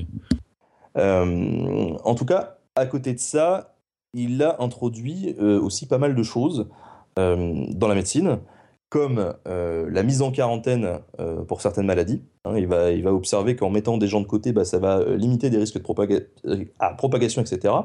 mais il va aussi décrire assez précisément bah, des MST, par exemple. et il va découvrir l'existence des bactéries. Enfin, du coup, il a un, apport assez énorme pour la médecine. et c'est pas le seul, hein, puisque pendant cette période, il va y avoir de nombreux médecins euh, arabes qui vont innover dans plein de domaines, euh, sur la chirurgie, sur l'ophtalmologie, même sur des concepts de, psychologie, qui ont développé plein d'outils, plein d'instruments, comme bah, la seringue à injection, et qui un peu plus tard mettront en évidence la présence d'un système immunitaire chez l'homme, l'existence de micro-organismes qui transmettent ou déclenchent les maladies, etc. Donc euh, si les Européens, de leur côté, stagnaient, on peut vraiment dire que les Arabes, c'était euh, un peu tout le contraire. Euh, alors la question qu'on peut se poser du coup, c'est comment est-ce que ce savoir arabe, il a été transmis jusqu'à l'Occident? Et là, c'est assez simple, puisque ce sont des hommes qui ont dédié une grosse partie de leur vie à la traduction des ouvrages arabes en latin, principalement, afin de propager cette culture médicale on a par exemple euh, Constantin l'Africain, qui a traduit au XIe siècle beaucoup de petits manuels, euh, mais aussi et surtout un ouvrage du célèbre médecin Ali Abbas, écrit au Xe siècle et qui s'intitule Le livre complet sur l'art médical, euh, et qui est rien de moins qu'une des premières très grosses encyclopédies arabo-musulmanes dédiées à la médecine. En soi, c'est assez formidable hein, parce que ça permet une transmission du savoir, mais il y a euh, quand même beaucoup de problèmes qui se posent parce que dans ces traductions, euh, en, fait, ces textes, ils ont déjà été simplifiés en arabe euh, pour constituer une encyclopédie, donc on, perd un peu en précision. Et au-delà de ça, Constantin lui-même simplifie par-dessus la pensée pour transmettre l'information en latin. On, rajoute également le fait que bah, une bonne partie de la médecine arabe, elle s'appuie sur les textes grecs, qui ont déjà été traduits du grec à l'arabe et, du coup euh, de l'arabe au latin pour être accessibles en Europe. Donc ça pose des soucis de compréhension, de contradiction même parfois dans certains ouvrages de Constantin, et ça dilue quand même pas mal la portée de certaines informations euh, importantes euh, et, originales. Enfin, le dernier point qu'il faut soulever sur ces traductions, c'est qu'elles se basent pas vraiment sur les plus grands textes de la tradition médicale arabe. Il y en a beaucoup, hein, dont, ce, de ce, ce grand livre qui ont été abordés. Mais euh, Avicenne, par exemple, qu'on a cité tout à l'heure et qui a fait plein de choses formidables, euh, il fait pas partie des traductions de Constantin, ce qui est quand même euh, hyper dommage. Euh, et il va falloir attendre du coup d'autres personnes, comme Gérard de, de Crémone, au XIIe siècle, qui lui va traduire certains livres d'Avicenne, et beaucoup d'autres, et il va vraiment inonder l'Occident de ce savoir médical en, traduisant tous ces ouvrages. D'ailleurs, lui-même, il ira chercher les anciens écrits grecs de Galien pour les traduire directement en latin, histoire qu'il y ait le, moins de pertes possible dans ces, histoires de, traduction. Donc avec Constantin l'Africain et, Gérard de, de, Crémone, entre autres traducteurs, hein, n'y a, pas que, on arrive à porter en Europe, plus ou moins fidèlement, la vieille médecine antique, et euh, les apports euh, nouveaux des Arabes. Et pour reconstituer euh, tout ce savoir, faudra près de, de, deux siècles, on va dire, puisque si ça a commencé au XIe siècle, on, estime qu'en gros, le, gros de la traduction, c'est fini vers la fin du XIIIe. Alors, bien évidemment, hein, tous ces apports depuis le, depuis le XIe en Europe font qu'il y a une, une, prise de conscience il y a quelque chose qui est en train de se, passer, qu'il ne faut pas louper le coche, euh, puisqu'on a euh, tout ce savoir qui arrive et qui a prouvé euh, sa, valeur, entre guillemets. Donc on a des, écoles de médecine qui vont s'ouvrir un peu partout en Europe. La première et, la plus connue, c'est celle de, Salerne en Italie, qui est en fait à la base un hôpital qui avait été construit entre le, le 7e et le 9e, ça on ne sait pas trop euh, au niveau des, sources, et qui progressivement s'est transformé en école euh, aux alentours du 11e siècle surtout. Euh, et cette école, elle a également participé à un certain nombre de, traductions, et, sa force était surtout d'avoir une, une, population d'élèves et de professeurs qui était extrêmement diverse, qui venait d'horizons totalement différents, et qui, euh, du coup, pouvait analyser euh, et comparer les différentes méthodes, les différentes pratiques de la médecine, et du coup, écrire euh, des livres originaux qui résumaient assez bien les, nouveaux courants de pensée. D'ailleurs, on a une, une, légende qui veut que l'école, elle a été fondée par un maître juif, un arabe, un latin et un grec, ce, qui peut vous évoquer un petit peu Poudlard pour ceux qui lisent, qui lisent Harry Potter. Oula, attends, parce qu'après, il faut demander c'est qui Serpentard, c'est qui Pouf Souffle. il y a ce genre de comparaison. on, va, pas se lancer dans la comparaison entre les professeurs, mais, euh, mais en gros, moi, c'est vrai que ça m'a fait penser à ça, c'était assez rigolo. Euh, euh, ce qui est aussi, en fait, important dans cette école, c'est que les femmes, elles peuvent non seulement apprendre, mais aussi enseigner. Et ça, c'est aussi pas anodin. Euh, et donc il faut le, bah, faut le souligner. Euh, Salerne, c'est donc euh, la première école qui va ouvrir la voie à de nombreuses autres à, travers toute l'Europe. Et en France, on aura deux grandes universités de médecine, celle de Paris et celle de Montpellier, qui sera créée au XIIIe siècle, qui est assez connue et où il y a eu vraiment pas mal de gens qui, qui sont venus.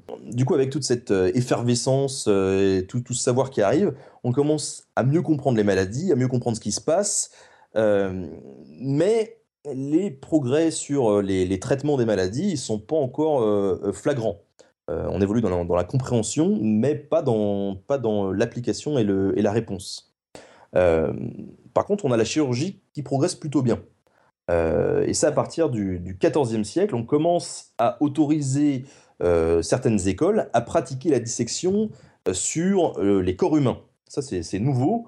On en livre d'abord euh, un ou deux euh, par an à l'université pour faire quelques euh, démos, mais il faudra attendre un peu pour voir cette pratique exploser, ce qui va permettre d'énormes progrès en anatomie, puisque jusqu'à présent on ne disséquait que des animaux, et du coup forcément bon, les animaux c'est plus ou moins proche, mais c'est pas exactement la même chose que les, que les humains. Donc on a quand même une bonne partie des médecins qui se, basent, qui se basaient encore sur les écrits de, de Galien à cette époque euh, pour, euh, pour pratiquer. Et à partir de la moitié du XIVe siècle, euh, on a tous ces principes qui vont être un peu remis en cause avec l'arrivée de la grande peste noire en fait qui va en Europe, qui va tuer en, en, 5 ans à peu près à peu près 30% de la population européenne tout de même, ce qui est quand même assez énorme et contre laquelle en fait les enseignements de Galien euh, et d'Hippocrate par la même occasion, hein, ils vont pas être spécialement euh, efficaces. Euh, du coup, il va y avoir des dispositifs de prévention, d'hygiène, de prévention publique qui vont se développer pour limiter les risques de propagation de ces épidémies. Et on remet un peu au goût du jour la quarantaine que les Arabes pratiquaient déjà auparavant. alors, entre-temps, il est quand même pertinent de préciser qu'à partir du XIIe siècle hein, et de l'explosion des, apprentis médecins, l'Église, progressivement, interdit à ses moines d'exercer la médecine, dans les villes principalement, euh, pour se concentrer sur la campagne, estimant que, euh, en gros, il y a des réels progrès qui sont faits en, médecine euh, et que les médecins sont assez qualifiés pour la tâche. Et, que du coup, il faut laisser la place à ces médecins. Donc, même si ça prendra quand même du temps à être appliqué, on a cette séparation du religieux et du scientifique qui revient sur le devant de la scène, qui refait son apparition progressivement et qui donc permet aux mentalités d'évoluer, notamment dans cette dissection effectivement des, corps. Donc pour résumer, euh, le Moyen Âge, c'est pas une, période totalement euh, figée pour la médecine, hein, euh, puisqu'il y a quand même des évolutions dans la pratique et dans les institutions, avec la création des hôpitaux, etc. Et il y a des évolutions dans la pensée, où à la fin du Moyen Âge, on a plusieurs écoles qui s'affrontent, par exemple. On, a ceux de la pensée helléniste, hein, qui, défendent, qui défendent Hippocrate, qui défendent Galien, etc. Et ceux de la pensée euh, on va dire, arabisante qui défendent les progrès et les influences euh, arabes qui ont pu naître et qui pourraient être transmises euh, en Occident. Et du coup, c'est pendant la Renaissance qu'on va assister à un renouveau de la médecine et de sa pratique. Je l'ai dit tout à l'heure, à partir du, du XIVe siècle, on a quelques dissections qui commencent à faire leur apparition dans les écoles.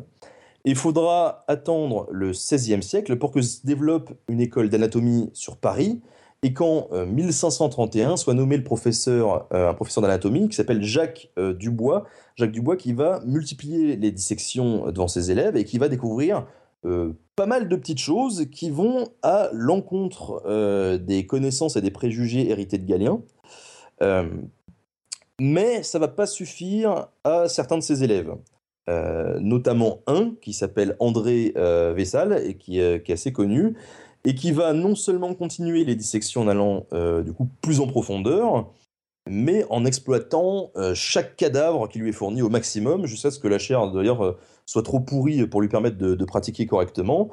et il va réussir non seulement à découvrir plein de choses, mais aussi à développer des nouvelles techniques de chirurgie qui vont révolutionner ce petit monde et faire que la chirurgie qui, euh, entre-temps, s'est quand même pas mal euh, dévalorisée depuis quelques siècles, euh, qui font que la chirurgie va devenir une discipline à part entière de la médecine. Et d'ailleurs, on connaît tous de près ou de loin le, nom d'Ambroise Paré, hein, qui n'était autre que le, on va dire, le premier grand chirurgien français qui va marquer son époque. Euh, donc on peut. Notamment, il y avait des, euh, illustrations de Marion Montaigne justement qui racontaient quelques euh, anecdotes autour d'Ambroise Paré qui sont assez croustillantes. Donc j'espère que tu nous en abreuver. Alors non, c'était pas prévu, mais mais mais mais par exemple, on a un cas. Alors il s'agit d'une d'une légende. Après, on, on sait on sait pas. On remet un peu en question. On ne sait pas si c'est vrai ou pas. Euh, mais on a euh, un roi, et là ça y est, je vais passer pour un abruti parce que je ne me souviens plus le nom de ce roi qui s'était pris une, une, lance lors d'une joute euh, dans l'œil. Ah, pourtant, on a parlé dans une vidéo en plus. Oui, bah oui, euh, j'en ai parlé dans la première vidéo qui a vraiment marché. C'est ballot, hein C'est pas grave, c'est pas grave. Le montage, le montage, oublie pas ça. Le montage, euh, je, crois que c'est Henri II. Si ce n'est pas le cas, euh, on le remplacera en, post-production. Tout à fait. dis, toute, la, dis toute la, liste des prénoms possibles, comme ça je choisirai le bon du coup après. qui s'était pris une lance dans l'œil, bref, lors d'un tournoi, et la légende veut que Ambroise Paré, en gros, s'était exercé sur des des condamnés euh, à mort euh, en, leur plantant euh, des, lances dans les yeux ou même sur des, sur des cadavres et en essayant d'extirper de, ces lances en faisant le moins de, dommages possible pour ensuite bah, s'attaquer au roi et, lui retirer ça vite fait, bien fait. Bon, ce qu'il n'a pas réussi à faire puisque le, roi est mort. Mais c'est une anecdote qui se veut croustillante. C'est ça que, que tu attendais. Tout à fait, merci. voilà. Euh, du coup, on peut euh, euh, considérer qu'à partir du XVIe siècle, il y a un, véritable engouement pour l'anatomie et que déjà à l'époque, on sait énormément de choses. Euh, des choses, on va en apprendre encore hein, sur l'anatomie, mais déjà à l'époque, on en sait quand même beaucoup et on a, on a, quand même dégrossi un des piliers de la médecine. Et ça, c'est super important. Du coup, au XVIIe et XVIIIe siècle, les médecins ils vont s'atteler à une autre tâche qui est la physiologie, ou si vous préférez, l'étude de la mécanique du corps. Parce qu'en en fait, on, sait maintenant, en gros, ce qu'il y a dedans, mais on ne sait pas comment ça marche. Euh, comment ça va s'organiser, comment ça va s'articuler entre euh, tous, les, tous les organes, euh, voilà, les os, tout ça. Du coup, il va y avoir pas mal d'expériences de, qui vont être tentées, dont des vivisections sur des, animaux. Hein, la vivisection, en fait, c'est comme la dissection, sauf que l'animal est toujours vivant. Comme ça, on peut examiner vraiment ce qui se passe et où va le sang, qu'est-ce qui entraîne quoi, etc. Enfin bref, euh, c'est cruel, mais c'est un mal pour un bien, si on peut dire comme ça, euh, puisque ça permet de mettre en évidence euh, le système de la circulation du sang et du coup le rôle hyper important du cœur là-dedans. Et ça, cette découverte, on la doit à William Harvey, qui est un médecin anglais, qui l'a fait en, en, 1628. Et ça, ça vient mettre un coup fatal euh, à la théorie principale euh, d'Hippocrate. Du coup, il y a encore euh, des débats et des, scissions hein, au sein du corps médical, mais on finit par admettre que Harvey a raison et que ça se passe bien comme ça, que c'est bien le cœur qui entraîne tout le, système de circulation du sang et que donc Hippocrate, sur, ses, sur théories, avait plus ou moins tort. D'ailleurs, en, France, euh, Louis XIV, il y, avait, y avait des débats aussi en France, hein, pas qu'en Angleterre du coup, euh, et c'est Louis XIV qui va trancher, euh, qui va trancher sur le débat, et c'est la première fois d'ailleurs que la politique va intervenir dans le domaine médical, où il va dire tout simplement, Servec a raison, et il impose du coup la théorie de la circulation du sang dans les écoles de médecine. Il dit, vous enseignez ça et pas autre chose. Euh, bon, pour le coup, heureusement qu'il avait raison.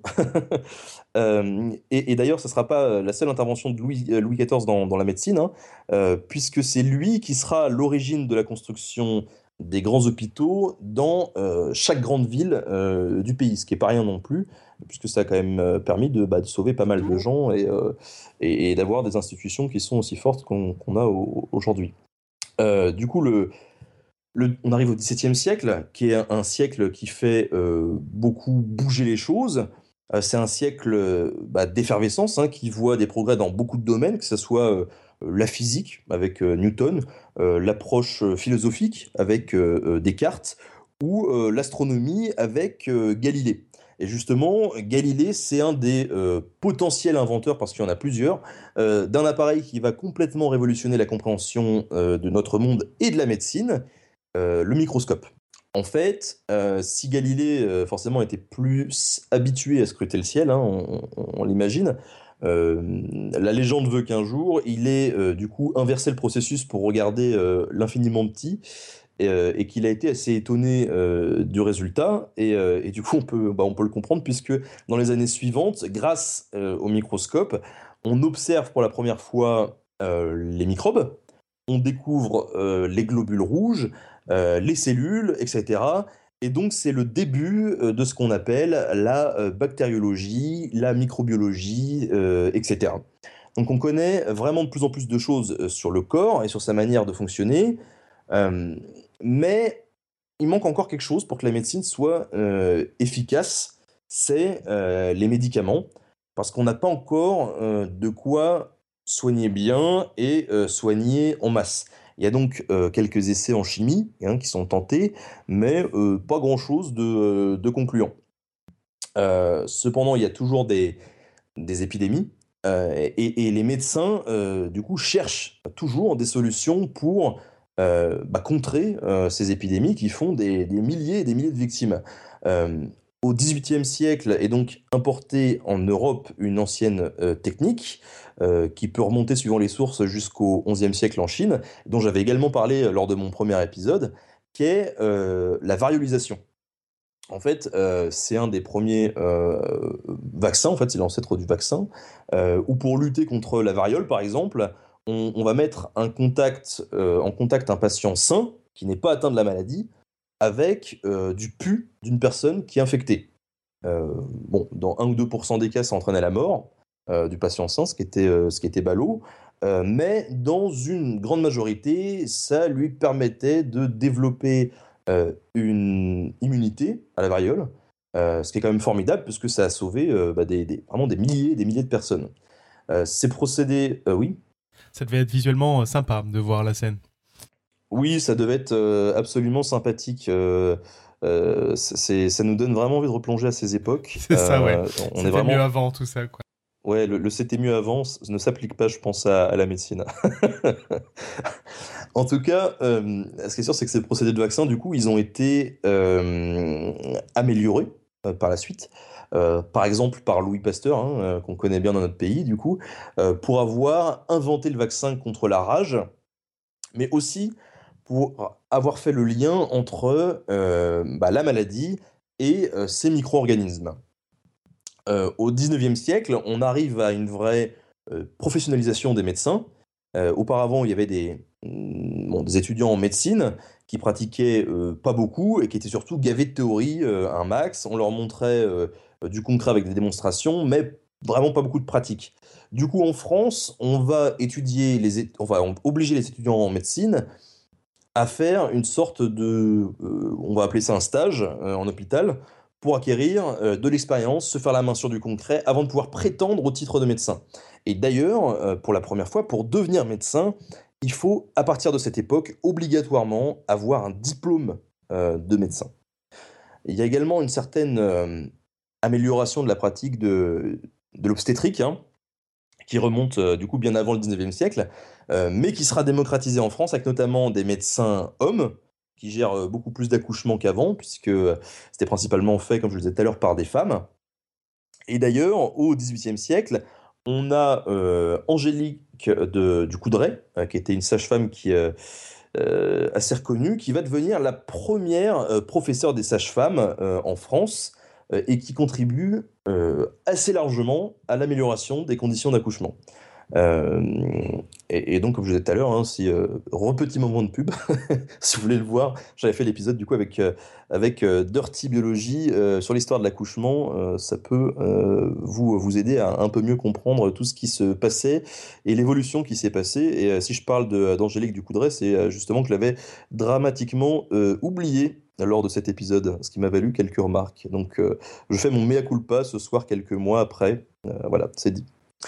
Euh, euh, enfin bref, euh, du coup, au 19e siècle, il va aussi y avoir les premières maternités qui vont être construites, et ça c'est aussi une révolution, même si c'est encore assez dangereux d'accoucher dans la maternité, puisque le taux de mortalité à l'hôpital, il est assez élevé, et plus élevé que, que chez les patientes elles-mêmes. Il y a des gens qui vont se pencher dessus, comme le médecin Ignace Semmelweis, et euh, en fait qui va s'apercevoir qu'en se lavant les mains, euh, tout simplement avant d'accoucher une patiente, eh ben, on va avoir des résultats qui sont très bons, et des taux de mortalité du coup chez la mère qui vont euh, chuter de, façon assez, assez flagrante. Donc du coup, il va faire la promotion de sa découverte, et bientôt, la pratique va se répandre dans beaucoup d'autres domaines, comme la chirurgie, ce qui au passage va sauver encore pas mal de vies, euh, avec euh, l'invention euh, de l'antiseptique également qui va, qui va arriver bientôt. Ce qui aide également, ça va être l'apparition au 19e d'une vraie anesthésie. Parce que avant, bon, ça existait, hein, on est d'accord là-dessus, ça existait pour, pour soulager la douleur, mais rien non plus d'ultra efficace et, et, de sûr de chez sûr. Donc du coup, vers la moitié du 19e, euh, on utilise de l'éther, hein, de l'éther pour endormir le patient, euh, pour pouvoir l'opérer. Et ça, c'est aussi une énorme avancée. Autant pour le patient, du coup, qui ne ressent pas euh, la douleur pendant l'opération, hein, parce que après, ça, c'est une autre chose, que pour le médecin, parce que du coup, le médecin est plus ou moins tranquille quand il va faire ses affaires et puis titiller le, le patient. La fin du 19e, c'est marqué par une découverte assez euh, majeure aussi, c'est la découverte de la radiologie, euh, qui va permettre d'identifier un peu plus facilement euh, les fractures. Et ensuite, on va rentrer un peu dans une période de stagnation. il va y avoir la, Première Guerre mondiale, où il va y avoir aussi des, quelques avancées, mais globalement, on stagne. Et il va falloir attendre les années 30-40 avec l'invention et, surtout l'utilisation de la pénicilline par le médecin Alexander Fleming pour découvrir du coup les bénéfices de ce qui va être ni plus ni moins que le premier antibiotique. Et, ça, c'est une, ça, c'est une énorme révolution dans le domaine de la médecine. du coup, on arrive un peu là vers la fin de cette chronique hein, sur la médecine. Euh, puisqu'à un moment donné, c'est quand même un peu, euh, enfin, c'est bien d'avoir un peu de recul sur euh, sur ce qu'on dit. Et là, on commence à arriver dans des périodes où, bah, 50 ans, c'est pas, on n'a pas vraiment assez de recul pour pour analyser tout ce qu'on dit.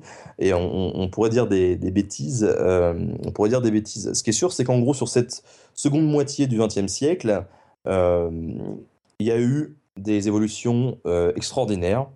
Euh, y compris une nouvelle fois dans, l'approche médicale, puisqu'on utilise désormais la méthode scientifique hein, pour appréhender un cas et, le comprendre pour mieux le soigner.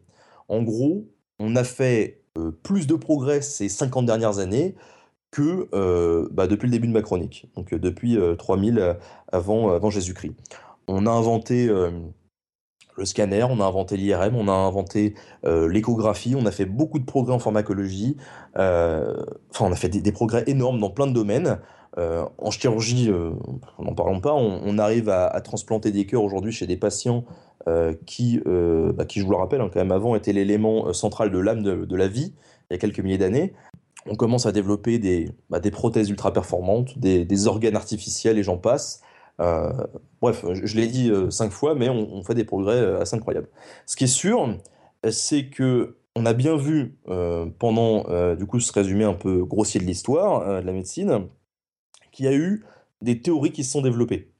Il y a eu des pratiques qui ont été mises en œuvre et qui ensuite ont été supplantées par d'autres théories, d'autres pratiques qui nous semblaient plus efficaces. Du coup, même si aujourd'hui euh, on a fait des de progrès et qu'on peut être tenté de dire qu'avec les progrès qu'on a fait, euh, on ne trouvera pas mieux, il n'est pas impossible euh, qu'il y ait encore, il est même très probable, qu'il y ait encore des révolutions dans le milieu de la médecine et qui feront que dans, je sais pas, un, deux, cinq siècles, on se demandera comment il faisait dans les années 2000 pour mourir d'un petit cancer de rien du tout. Donc voilà un petit peu, c'est la, c'est la fin du coup de ma, chronique. Euh, donc si vous voulez en, savoir un peu plus, euh, euh, il faut savoir que je me suis vraiment beaucoup inspiré d'un livre assez, assez complet qui s'appelle L'histoire de la médecine, qui a été écrit par Roger, Roger Dachaise, qui est un médecin qui enseigne justement l'histoire de la médecine à, l'université Paris 7. je me suis aussi appuyé sur un autre bouquin ou une, une volée de bouquins euh, qui s'appelle L'histoire du corps, qui est en fait en, trois tomes, euh, qui a été euh, écrite par Alain Corbin, Jean-Jacques Courtine et Georges Vigarello. Et, là, c'est plus sur une histoire culturelle de la médecine, mais ça peut être hyper intéressant aussi, pour les, les gens qui veulent s'y intéresser. Voilà, voilà, je sais pas combien de temps j'ai euh, fait durer ce... Oh, je sais pas, finalement pas trop longtemps pour tout ce dont tu as parlé, parce qu'on a voyagé dans le temps et dans l'espace même, enfin, on s'est pas mal baladé autour du monde, quoi. Euh, juste pour revenir sur la toute fin, parce que là tu t'arrêtes, euh, enfin tu, tu, nous laisses quand même avec, on est on est encore un peu loin des, des époques récentes, même si je, je, trouve ça très bien de s'arrêter à, à, des moments où on peut on a, on a moins de recul. Tu, tu, dis qu'il va y avoir encore des très grosses révolutions et tout, mais mon, mon regard de, de quelqu'un qui connaît très peu de choses, j'ai l'impression que maintenant on est beaucoup mieux armé pour juger de l'efficacité ou non d'un traitement et que ça c'est quand même assez récent et, c'est des c'est du coup euh, on n'aura plus des erreurs d'appréciation comme on a eu par le passé euh, euh, que ce soit enfin par exemple la saignée qui a été quelque chose qui a été on l'a vu dans l'épisode qu'on a fait sur le sang où ça a été très utilisé alors que c'était juste il y avait un oui dire qui disait que c'était bon mais ça tuait des gens en fait quoi Non, c'est sûr, de, ce côté-là, du côté de la compréhension, peut-être pas, mais euh, ça n'empêche qu'on a encore beaucoup de progrès euh, à faire, parce que si tout était parfait, on n'aurait pas des, scandales sanitaires comme on peut avoir encore euh, de, temps en temps, et comme il y a eu des énormes scandales sanitaires avec certains médicaments qui ont été distribués assez largement sur le marché ces, ces dernières années. Donc il y a des progrès à faire là-dessus, et puis il y a surtout des, je pense, des nouvelles méthodes, je pense à la chirurgie, qui vont peut-être être, euh, découvertes. Enfin, le fait est que on va avoir cette évolution technologique qui va nous permettre euh, de faire avancer la médecine en même temps que la technologie.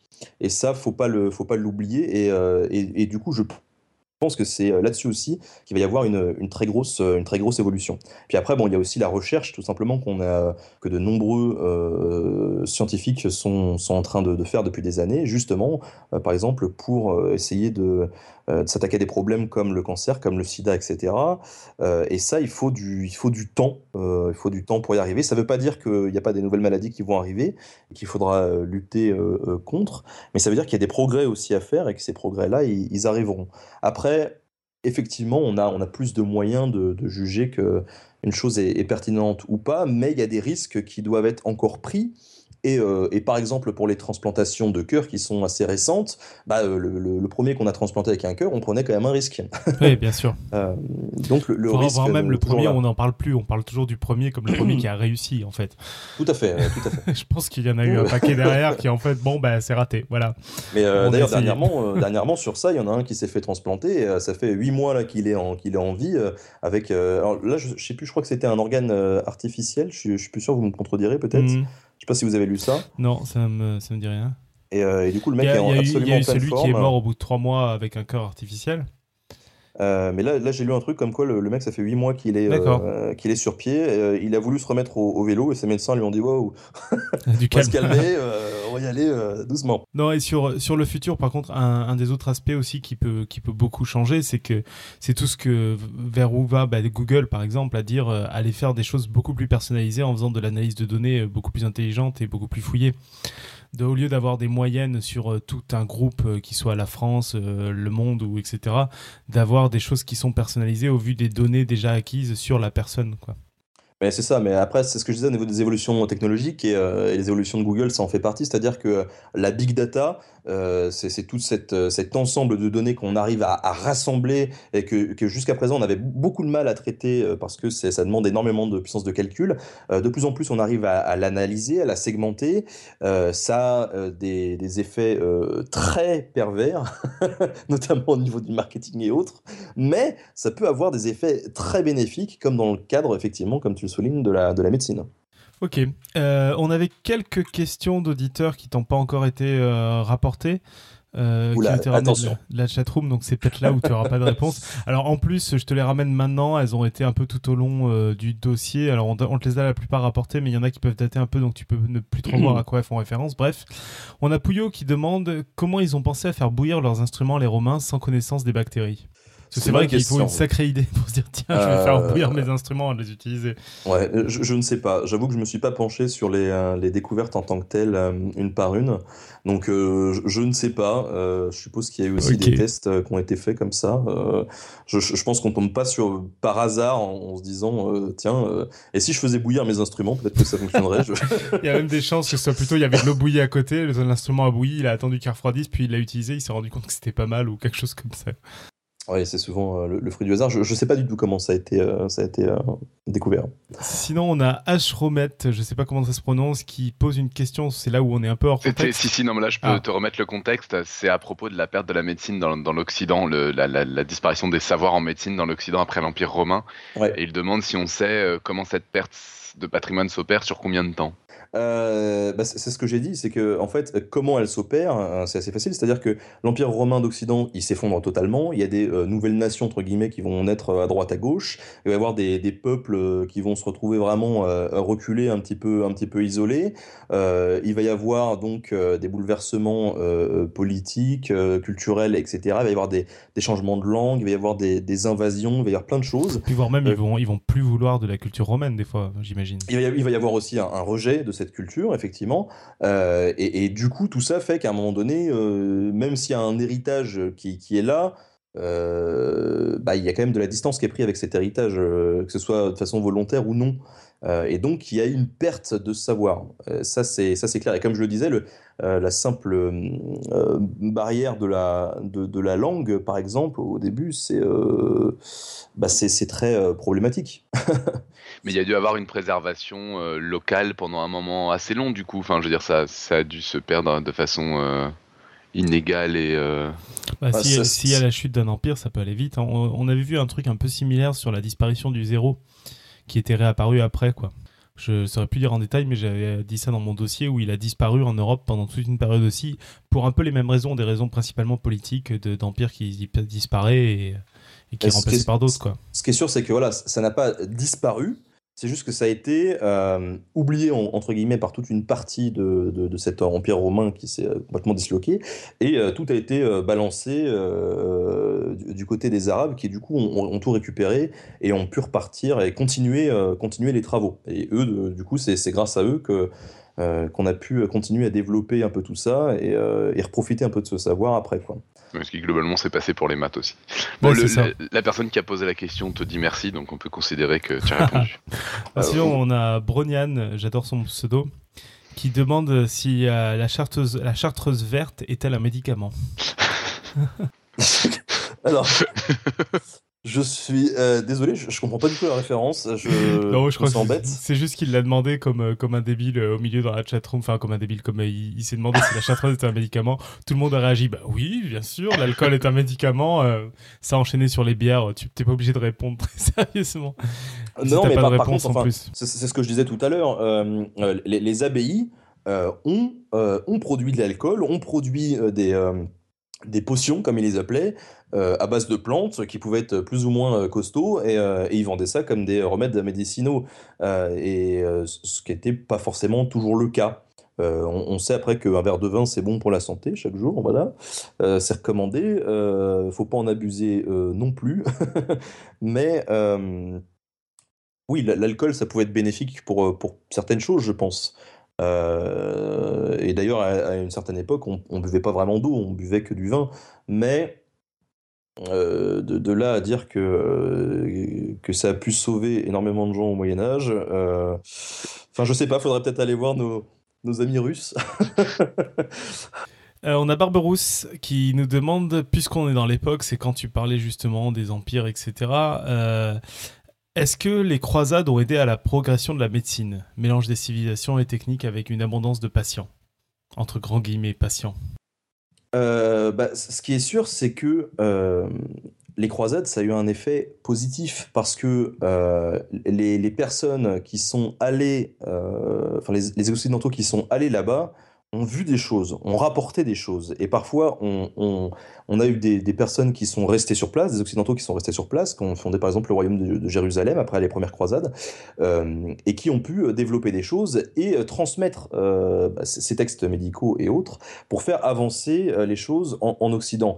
Mais pas que, par exemple, il y a eu des, effets bénéfiques, entre guillemets, des, des croisades, euh, des coutumes qu'on a ramenées euh, du monde arabe, comme, euh, le développement de, l'hygiène au Moyen Âge. et c'est rigolo parce que je vais l'aborder dans, mon prochain épisode très rapidement, qui j'espère sortira avant la fin de la semaine, mais c'est pas sûr. à un moment donné, au Moyen Âge, les gens euh, étaient pas si, euh, crades que ça. En fait, euh, les gens se lavaient. les gens se lavaient et se lavaient plus que qu'à l'époque moderne. Et en fait, les croisés, quand ils étaient pendant les croisades, se sont aperçus que les Arabes prenaient beaucoup de bains, notamment aussi pour le, plaisir de prendre des bains. Et ils ont ramené cette pratique en Europe. Euh, qui fait que euh, bah, en Europe, il y a eu un développement euh, assez, assez énorme de, des bains, en fait, chez, chez le peuple. Donc les pauvres, ils allaient dans les rivières, mais il y a aussi des, des véritables bains publics qui se sont développés, notamment à Paris. et les, les, rois aussi prenaient leurs bains et on allait jusqu'à même laver les enfants euh, trois fois par jour. Euh, euh, et, tout ça, ça a permis à un moment donné aussi de d'éventuellement lutter, enfin de renforcer un peu l'hygiène et de, de, lutter plus ou moins contre certains, certaines maladies. Je, je, pense, je suppose. donc oui, il y a eu des apports carrément du, monde arabe grâce ou à cause des, des croisades, ça c'est clair. Ok. Bon, j'enchaîne hein, parce qu'on commence à durer un peu. Une autre question de Bronian qui dit qu'il avait entendu que les hôpitaux gratuits de Bagdad avaient des services par secteur, ophtalmo, gynéco et un service de pharmacie en sortie. Est-ce que c'est vrai? J'imagine euh, à l'époque où tu... Euh, je n'en sais rien. j'ai pas lu là-dessus. C'est sûr, c'est que Bagdad, euh, c'était une, une ville qui a été pendant très longtemps au cœur du rayonnement culturel de, de, l'empire abbasside et, des, et, des, Arabes. donc, ça m'étonnerait pas euh, que, que ça soit le cas. D'accord. Euh, alors, la question suivante de Bronian, je ne sais pas trop à quoi faire référence. Je ne sais pas si tu sais, Robin. L'histoire de Zénon dans l'œuvre noire de Yourcenar. En gros, l'œuvre noire de Yourcenar, c'est un bouquin que j'ai pas lu et donc euh, il demande si c'est pas antichronique. J'imagine que c'est oui, enfin anachronique, tout ça. Mais comme j'ai pas lu le bouquin, il m'a il a raconté rapidement l'histoire, mais j'ai déjà oublié. Quelqu'un qui fait des, des, autopsies, tout ça. Moi, si tu as pas lu, je pense que tu pourras pas répondre, donc c'est pas grave. Euh, non, je ne l'ai pas lu. Je dois dire que euh, ce que je disais tout à l'heure, déjà le, livre, entre guillemets, l'histoire de la médecine là, que, que j'ai cité, euh, rien que ça, déjà, ça fait 600 pages. donc je me, je me, le suis, je me le suis enquillé. Non, mais tu aurais pu lire ça avant, sait-on jamais. oui, oui, sait-on jamais. Mais je me, suis, je me le suis enquillé en intégrale pour. C'est bien sympa. Pour, pour la chronique. Et quand je suis arrivé au bout, j'étais content déjà. Et tu le conseilles ou pas, du coup? Euh, oui, je le conseille. C'est euh, assez intéressant. Il y a pas mal de digressions sur euh, justement sur les contextes de l'époque et sur les évolutions qu'il y a pu avoir. Donc je le, je le conseille. Vraiment, c'est c'est un livre qui est qui est très très intéressant. alors j'ai plus j'ai plus l'édition par contre. il est sur mon étagère. Bon, de toute façon, en fait, c'est le premier qu'on trouve en tapant l'histoire de la médecine sur Amazon au moins. Voilà. De toute façon, c'est l'histoire de la médecine de Roger Dachez, D-A-C-H-E-Z. Voilà. Il n'existe pas en édition électronique pour ceux qui se demandaient. Et puis voilà. Voilà, et après, euh, j'avais dit, euh, l'autre, versant, c'était euh, l'histoire du corps en trois tomes, où là, c'est vraiment c'est hyper sérieux, hein, parce que de toute façon, c'est que des, euh, des historiens euh, très, très reconnus, etc. Et c'est vraiment de l'histoire culturelle, donc c'est aussi sympa, euh, parce qu'il y a pas mal de, petites choses qu'on peut apprendre, et, sur des thématiques qui sont absolument pas abordées dans l'histoire de la médecine de, Roger Dachez. C'est aux éditions de Talendier pour les histoires de la médecine de Roger Dachez. Voilà, voilà. Sinon, on a une tentative de question très scientifique et très médecine de Bruzy Corne 02, j'espère que tu sauras répondre. Combien mesure ta barbe? Alors non, je ne répondrai pas à cette question. Hors de question. Parce que pour, ceux qui ne, savent pas, c'est, euh, je, suis invité à une convention euh, dans, un mois maintenant, ça passe vite. Euh, la Néocast à Strasbourg, qui est une convention de, vidéastes, qui m'a donné quatre places à faire gagner à faire gagner à mes abonnés. Et du coup, j'ai lancé un concours en, début de semaine sur YouTube en demandant aux gens de trouver la longueur exacte de ma barbe en millimètres. Et depuis. Attends, à quelle date? Ça va être à partir du menton, bien évidemment, et, euh, et ça sera euh, mesuré euh, bah là, dans, enfin, dans, moins d'une semaine, du coup. fais pas le coup de te la couper juste avant, hein, ça se fait pas. non, non, je, je suis pas assez, assez pervers pour ça, mais, mais ça n'empêche que du coup, je me fais harceler partout. Sur Facebook, j'ai reçu des tonnes de messages en me disant quelle est la longueur de ta barbe, s'il te plaît? C'est bien tenté. Ok, bah donc ça ne passera pas cette fois-ci. Cette fois euh, voilà, bon, on avait une, remarque, je pense que c'était sur le big data ou de Bronian qui disait que la statistique sera peut-être le plus grand progrès de la médecine. c'est une question euh, ouverte.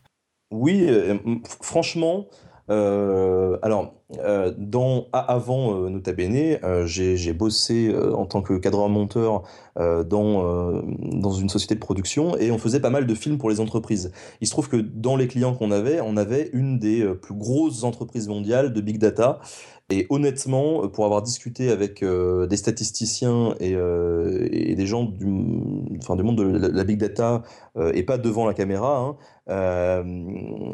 ça promet énormément de choses positives aussi. Et effectivement, comme je le disais, il y a des dérives qui seront là forcément au niveau du marketing, etc. Mais le big data, c'est une révolution pour plein de choses. Et moi, pour compléter ce que tu disais, j'étais, j'ai fait ma thèse en fait, euh, bien que je ne faisais du traitement d'images satellitaires, ça n'avait rien à voir dans une fac de médecine en fait, et où j'étais avec beaucoup de mathématiciens qui faisaient des, qui faisaient de la médecine. Et moi, ce que j'ai vu d'assez intéressant sur le big data, autre le mot euh, très bandant, euh, juste big data, c'est vraiment ce dont je parlais de dire qu'ils pouvaient aller faire des diagnostics beaucoup beaucoup plus fins parce qu'au lieu, comme quand vous aviez votre carnet médical, euh, enfin, si ceux qui ont connu les carnets de santé, je sais même plus si ça existe encore, ou par exemple dans les courbes de croissance, on a euh, la courbe maximale, la courbe minimale, et grossièrement. Ça existe encore. Ça existe et, encore. Et grossièrement, il faut être entre les deux courbes. Et c'est souvent comme ça, on a des seuils euh, max et min, et il faut être entre les deux. Et là, ce qu'apportent les statistiques, c'est d'utiliser ces données statistiques des, de tout le monde, et en fonction des premières données sur la personne, d'avoir l'évolution que devrait avoir cette personne-là et de pas se contenter de moyennes très grossières et du coup de pouvoir détecter beaucoup plus tôt des problèmes. Là, c'était des anomalies cardiaques, par exemple. Mmh, mmh. c'est vraiment hyper intéressant. Voilà, voilà. Euh, on a une question de Bronian, je pense que tu vas pas savoir répondre, mais tentons. L'université de Montpellier s'est-elle construite sur les transferts du monde arabo-musulman via la Catalogne? Très précis comme question. Euh, alors, il se trouve que euh, donc la première école euh, qui, avait été créée en, Italie, elle a eu une influence énorme sur, sur toutes les autres universités en Europe. Et elle-même avait eu, enfin, ses influences venaient beaucoup de, bah, du monde arabe. Donc forcément que le monde, arabe a eu, euh, a eu une, influence euh, sur, euh, sur Montpellier et, l'a eu durant, bah, durant depuis, depuis sa création jusqu'à, je ne sais pas si elle existe toujours, je pense. mais évidemment, oui, qu'elle a eu une influence arabe et que cette influence, elle est, elle est passée par cette première université de Ceylan. Ok. Bah écoute, euh, merci beaucoup. On est très euh, Il reste une dernière question, ah euh, troll. Ouais, ouais, ouais, ouais. Il, veut, il, y en a un qui veut finir sur un troll. Je, je, comme je suis d'accord avec lui, il y avait la question, la fameuse question la médecine est-elle une science? Mais c'est peut-être pas à toi de répondre. Euh, non, enfin, je, là, bah, déjà, je, pense qu'il a donné un élément de réponse sur le fait que la médecine a su justement à utiliser la méthode scientifique au bout d'un moment pour avancer, quoi. Après, euh, oui, bah, il y, a ça. Si on compare, à, si on compare à l'autre sujet, on en a déconné dans la chatroom. Euh, J'ai fait exprès de faire le troll. Euh, quand on compare à l'économie où on se pose ce même genre de questions, la médecine, elle a une démarche scientifique où elle essaie de reproduire les expériences, elle essaie de de résoudre euh, les problèmes, de, de tester des hypothèses. Donc il y a vraiment une démarche qui est très très très très scientifique pour le coup, quoi. J'aimerais juste, je suis désolé, je reviens juste à la, à la question d'avant, parce qu'effectivement, euh, j'ai toujours été extrêmement mauvais en géographie et je viens de m'apercevoir que la Catalogne, c'est pas du tout l'Italie. donc, donc euh, oui. C'est plutôt euh, l'Espagne, oui. oui, tout à fait. Donc, parce que là, je répondais en, en, insistant sur le fait que oui, oui, ça venait de l'Italie. la Catalogne, je, je, pense aussi parce que il faut savoir que toute l'Espagne, en fait, et, et, ces régions-là, étaient, étaient sous, sous influence arabe. Donc, euh, ça faisait un peu partie de, de, tout cet empire. Euh, donc, forcément, qu'il y a dû avoir des influences, ça c'est clair. Ok, et c'était une merveilleuse façon d'éviter le troll. Donc, je disais, merci beaucoup pour le dossier. En tout cas, on espère que tu repasseras chez nous euh, nous faire des trucs, peut-être des formats plus longs que ce que tu peux faire en vidéo. Justement, on te retrouve où sur l'internet mondial? Donc, il y a bien sûr ta chaîne YouTube qui est, euh, il suffit de taper Nota Bene ou faut taper Nota Bene, c'est Nota Bene Movie, c'est ça? Euh, Nota Bene sur YouTube, vous trouverez en principe, euh, les, les, seuls autres Nota Bene, c'était un groupe de rap roumain, je crois, que, malheureusement... Donc si vous êtes en, Roumanie, il vaut mieux faire Nota Bene Movie, mais ailleurs dans le monde, ça doit le faire. Voilà, voilà. Euh, je suis présent sur, euh, sur Twitter, Bene Movie. Je suis présent sur euh, Facebook, Bene Movie aussi, je crois. voilà, et puis, et puis je traîne pas mal sur euh, le forum de la vidéothèque euh, d'Alexandrie et sur le Mumble euh, de la vidéothèque d'Alexandrie. Mumble, c'est un logiciel de communication vocale qui est ouvert à tous, hein, donc vous pouvez venir si vous avez envie de parler de, vidéos, de, de, culture, de n'importe quoi. Il y a souvent pas mal de monde et, et on s'amuse bien. En tout cas, j'espère que c'était pas trop long, que c'était pas trop barbant, que je ne suis pas trop empêtré, empêtré dans, ma, dans ma chronique et dans, et dans mon écriture. C'était hyper intéressant. On a bien envie d'en savoir plus, même parce que bah, c'est une histoire assez riche. Oui, c'est sûr. la vidéothèque d'Alexandrie, peut-être deux mots, parce qu'on avait eu l'occasion de la survoler quand il pensait passer, mais comme il pensait, insiste sur le fait qu'il en fait pas partie. Ça peut être intéressant que tu nous expliques un tout petit peu ce que c'est. Oui, euh, non, c'est sûr. Mais en fait, euh, ce qui s'est passé, c'est qu'à un moment donné, pour être tout à fait clair, euh, au, tout début, la vidéothèque d'Alexandrie, c'était conçu comme on voulait le concevoir avec Raphaël de Codemu comme un espèce d'annuaire ou un référencement des vidéos culturelles sur Internet. sauf qu'à côté, on avait créé un groupe de soutien pour les vidéastes justement qui voulaient se lancer et qui avaient besoin de conseils et d'aide, etc pour pouvoir se lancer euh, dans, dans, les vidéos. Parce qu'on avait remarqué qu'il y avait un, un, vrai engouement euh, pour, pour ça, qu'il y avait beaucoup de gens qui voulaient se lancer, mais qui n'avaient pas forcément de base technique ou autre. Et donc on s'était dit, bah, ça serait bien qu'on les aide. Et au fur et à mesure, on a, euh, on a muté, on a évolué, et d'ailleurs on évolue toujours. Et aujourd'hui, on est beaucoup plus un collectif un collectif euh, de, euh, de vidéastes qui, euh, qui vont dans le même sens, qui créent du contenu, on va dire, culturel au sens large et, éventuellement pédagogique. et c'est tout. En fait, on, est juste notre petit collectif. On n'a pas du tout vocation à représenter tout toute la culture ou toute la science qui se fait sur, sur Internet et sur YouTube. Ce serait vraiment bien trop triste. Et, et du coup, via la vidéothèque d'Alexandrie, on essaye euh, bah, de temps en temps euh, de euh, partager des gens qu'on aime bien, dont on pense que le, le boulot est sympa. Donc sur la vidéothèque d'Alexandrie, sur le forum actuellement, on a des gens qui viennent chaque jour présenter euh, leur chaîne ou leur nouvelle chaîne et qui nous disent bah, voilà ce que je fais, euh, est-ce que vous trouvez ça bien, est-ce qu'éventuellement vous auriez des, conseils, etc. Et donc là, autant le collectif que les autres personnes qui viennent sur le, sur le forum euh, eh ben, donnent, donnent leur retour honnête aux vidéastes qui peut essayer de, progresser. Et puis de temps en temps, dans ces, dans ces vidéastes-là, il y a, y a quelqu'un qui nous plaît, dont on, trouve que le travail est, est vraiment sympa, que l'information passe bien, et du coup on décide de, bah, de partager, euh, tout simplement, euh, que ce soit sur les réseaux sociaux ou, euh, sur notre futur site qui, qui traîne un petit peu, mais qui devrait arriver. on, l'espère incessamment sous peu. Ça fait deux mois qu'on dit ça, mais ça va arriver. Euh, un, de ces quatre promis.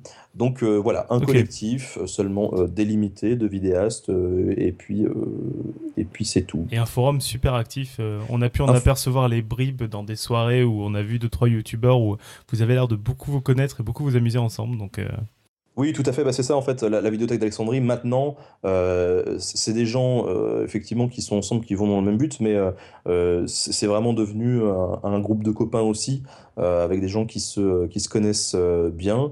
Et, bon, après, on n'est pas du tout fermé. Il y, a, des gens qui rentrent, entre guillemets, dans, ce, groupe de copains, et puis d'autres qui en sortent. Enfin, c'est rien n'est figé, tout bouge, et c'est ça qui est aussi hyper intéressant. Je vois une question qui dit forum actif. Euh, j'ai envie de dire oui. Pour l'instant, on a un forum euh, pas ouais, C'est étonnant. J'avoue que moi, tous les forums que j'ai pu voir euh, n'étaient pas actifs. Et là, ça a l'air d'être actif. Bon, j'ai pas été y faire un tour encore. Mais c'est une, une, blague. Ah, ah d'accord, je croyais. Non, non, forum actif, c'est c'est les, les, les, forums, forums actifs. ah, je connaissais pas, désolé. voilà, euh. c'était mon tour de me ridiculiser.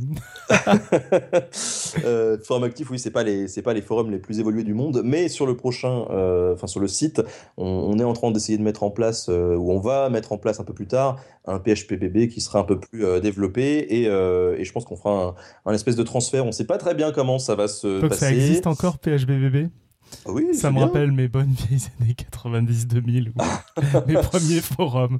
c'est cool. C'est pas moi, c'est pas moi qui sera euh, qui sera chargé de le faire. Ça c'est c'est clair. ok, super. Bah, allez faire un tour sur la vidéothèque d'Alexandrie. Qui plus est, si vous voulez faire des vidéos, si vous en avez fait et que vous avez envie de partager ça, euh, allez y faire un tour. Et encore merci à toi, Nota Bene. Euh, voilà, si t'as plus rien à rajouter, on va passer à la suite de, de l'émission, au pitch. Écoutez, euh, non, je, vous aime tous. Merci de m'avoir invité. bah tu peux rester jusqu'à la fin parce qu'on doit attendre pour la côte. Hein. Bah, tout à fait. En plus, j'en ai, j'en ai trois. Mais avant ça, un petit pitch. Alors, le pitch la semaine prochaine, c'est Johan. Johan n'est pas là. Alors, dans les bonnes excuses, vous savez qu'on a une grande culture de l'excuse à Podcast Science. Là, Johan ne pouvait pas être là ce soir parce qu'il y avait une conférence spéciale sur Hubble où il y avait deux prix Nobel présents pour parler. Du coup, il a dit qu'il préférait aller là-bas. Et bon, il est largement excusé parce qu'en plus, la semaine prochaine, bah, il nous fait un épisode sur Hubble. Donc, euh, je vais vous faire le pitch. Le 24 avril 90, la navette spatiale Discovery a mis en orbite donc le, le télescope spatial Hubble. 25 ans plus tard, nous, nous, sommes tous habitués à sa présence. Nous avons tous vu ces images incroyables en faisant, en faisant l'un des instruments scientifiques les plus connus au grand du grand public, tout domaine confondu mais avec les quelques 12 700 papiers scientifiques qu'il a engendrés, il est aussi l'un des plus productifs. Télescope polyvalent aux performances extraordinaires, Hubble a permis d'énormes avancements dans la plupart des domaines de l'astronomie, des objets proches de notre système solaire aux galaxies les plus éloignées connues à ce jour. Donc voilà, euh, ben, euh, Johan va nous parler de cet instrument assez incroyable, de ce qu'il a apporté, de, son histoire. Enfin voilà, ça s'annonce assez merveilleux, euh, comme Johan sait bien le faire, donc soyez là. Et ça n'a rien à voir donc avec l'histoire de la médecine, quoique. mais si, ça a quelque chose à voir, c'est extrêmement intéressant. Oui, c'est ça. mais, euh, mais voilà. Et puis je disais quoique, parce que je, je ça ne m'étonnerait pas qu'il y ait des choses qui aient servi euh, euh, pour la médecine, qui est dans le développement de Hubble ou autre. En général, le spatial rayonne sur pas mal d'autres techniques. On passe à la côte, du coup. Donc tu nous as ramené une côte, il paraît? Mmh. Plusieurs. Plusieurs, attention. J'en ai même plusieurs parce que moi, on m'a expliqué la tradition de la côte et donc j'ai été en, chercher quelques-unes. Moi, il y en a trois qui m'ont fait, euh, fait tilter ou, euh, ou rigoler. Euh, la première, je vais commencer par la plus sérieuse, hein, on finira par la plus savoureuse. la première, c'était une citation de Montesquieu euh, qui résumait assez bien les challenges du, siècle des Lumières, en fait, qui disait euh, ce n'est pas les médecins qui nous manquent, euh, c'est la médecine. ce qui prouve bien qu'il y avait un certain nombre de, charlatans qui, pouvaient, bah, qui pouvaient officier et, d'autres qui étaient là et qui connaissaient les, les, bases de la médecine, mais que cette médecine, elle était limitée et qu'il fallait, il fallait œuvrer pour la recherche et pour faire évoluer cette médecine. Euh, donc euh, voilà, ça, résumait bien euh, toute une époque en, une phrase, je trouvais ça assez rigolo. Sinon on avait Plutarque, Plutarque donc il y a quand même bien longtemps, qui nous disait que la médecine fait mourir plus longtemps. Elle est belle cette citation, je trouve. Voilà. J'aime beaucoup. Et on avait enfin le, le, conteur Alphonse Allais qui nous disait l'avantage avec les médecins, c'est que lorsqu'ils commettent une erreur, ils l'enterrent tout de suite. pas faux non plus. Voilà. Croustillante, comme tu disais. Beaucoup rire. Bah parfait, merveilleuse quote. Moi je retiens la médecine fait mourir plus longtemps. Je pense que ça se ressort assez facilement à un repas ou autre. Ouais, il y avait, je sais, sais plus d'où ça venait aussi, l'idée de, euh, il est mort mais en bonne santé quoi. ouais. joyeux, joyeux. Euh, c'est Voltaire d'ailleurs aussi, je crois qu'il disait que, de mémoire, qu'il disait qu'il n'y a rien de plus ridicule qu'un médecin qui, qui meurt pas de vieillesse. Hmm.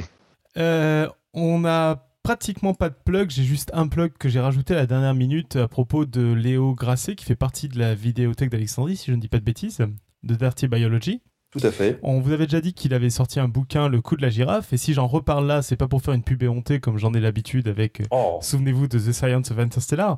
Le bouquin est toujours très bien, et en plus, j'avais râlé auprès de lui et j'ai râlé dans Podcast Science parce qu'il n'y avait pas de version électronique, et ça y est, il y en a une. Donc je me dois de dire qu'il y a maintenant en plus une version électronique, donc vous n'avez plus aucune excuse de ne pas acheter le bouquin de Léo.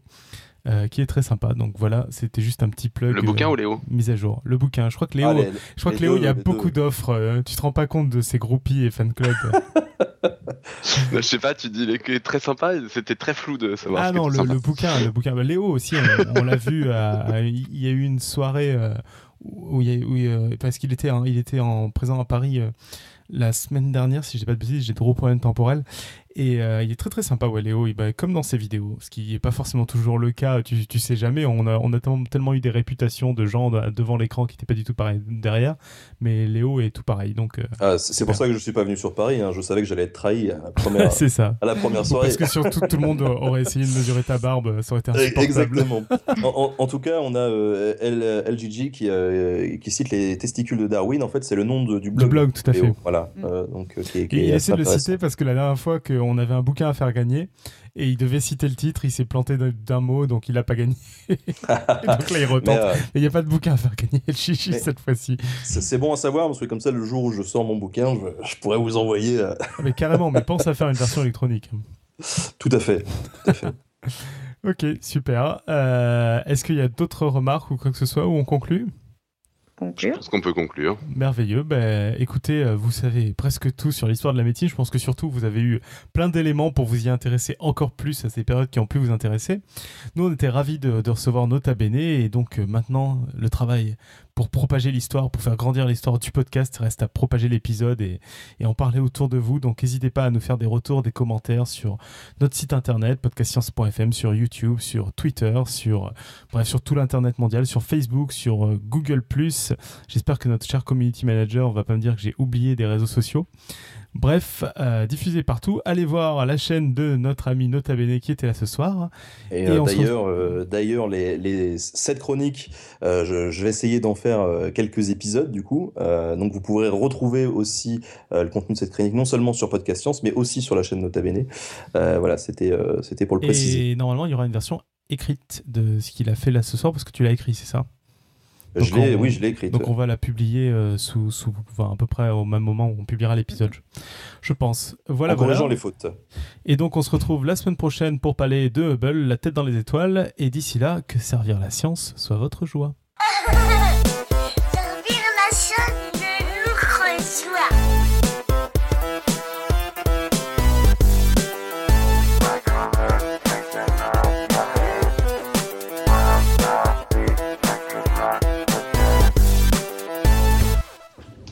Alors, je coupe le son de mon téléphone.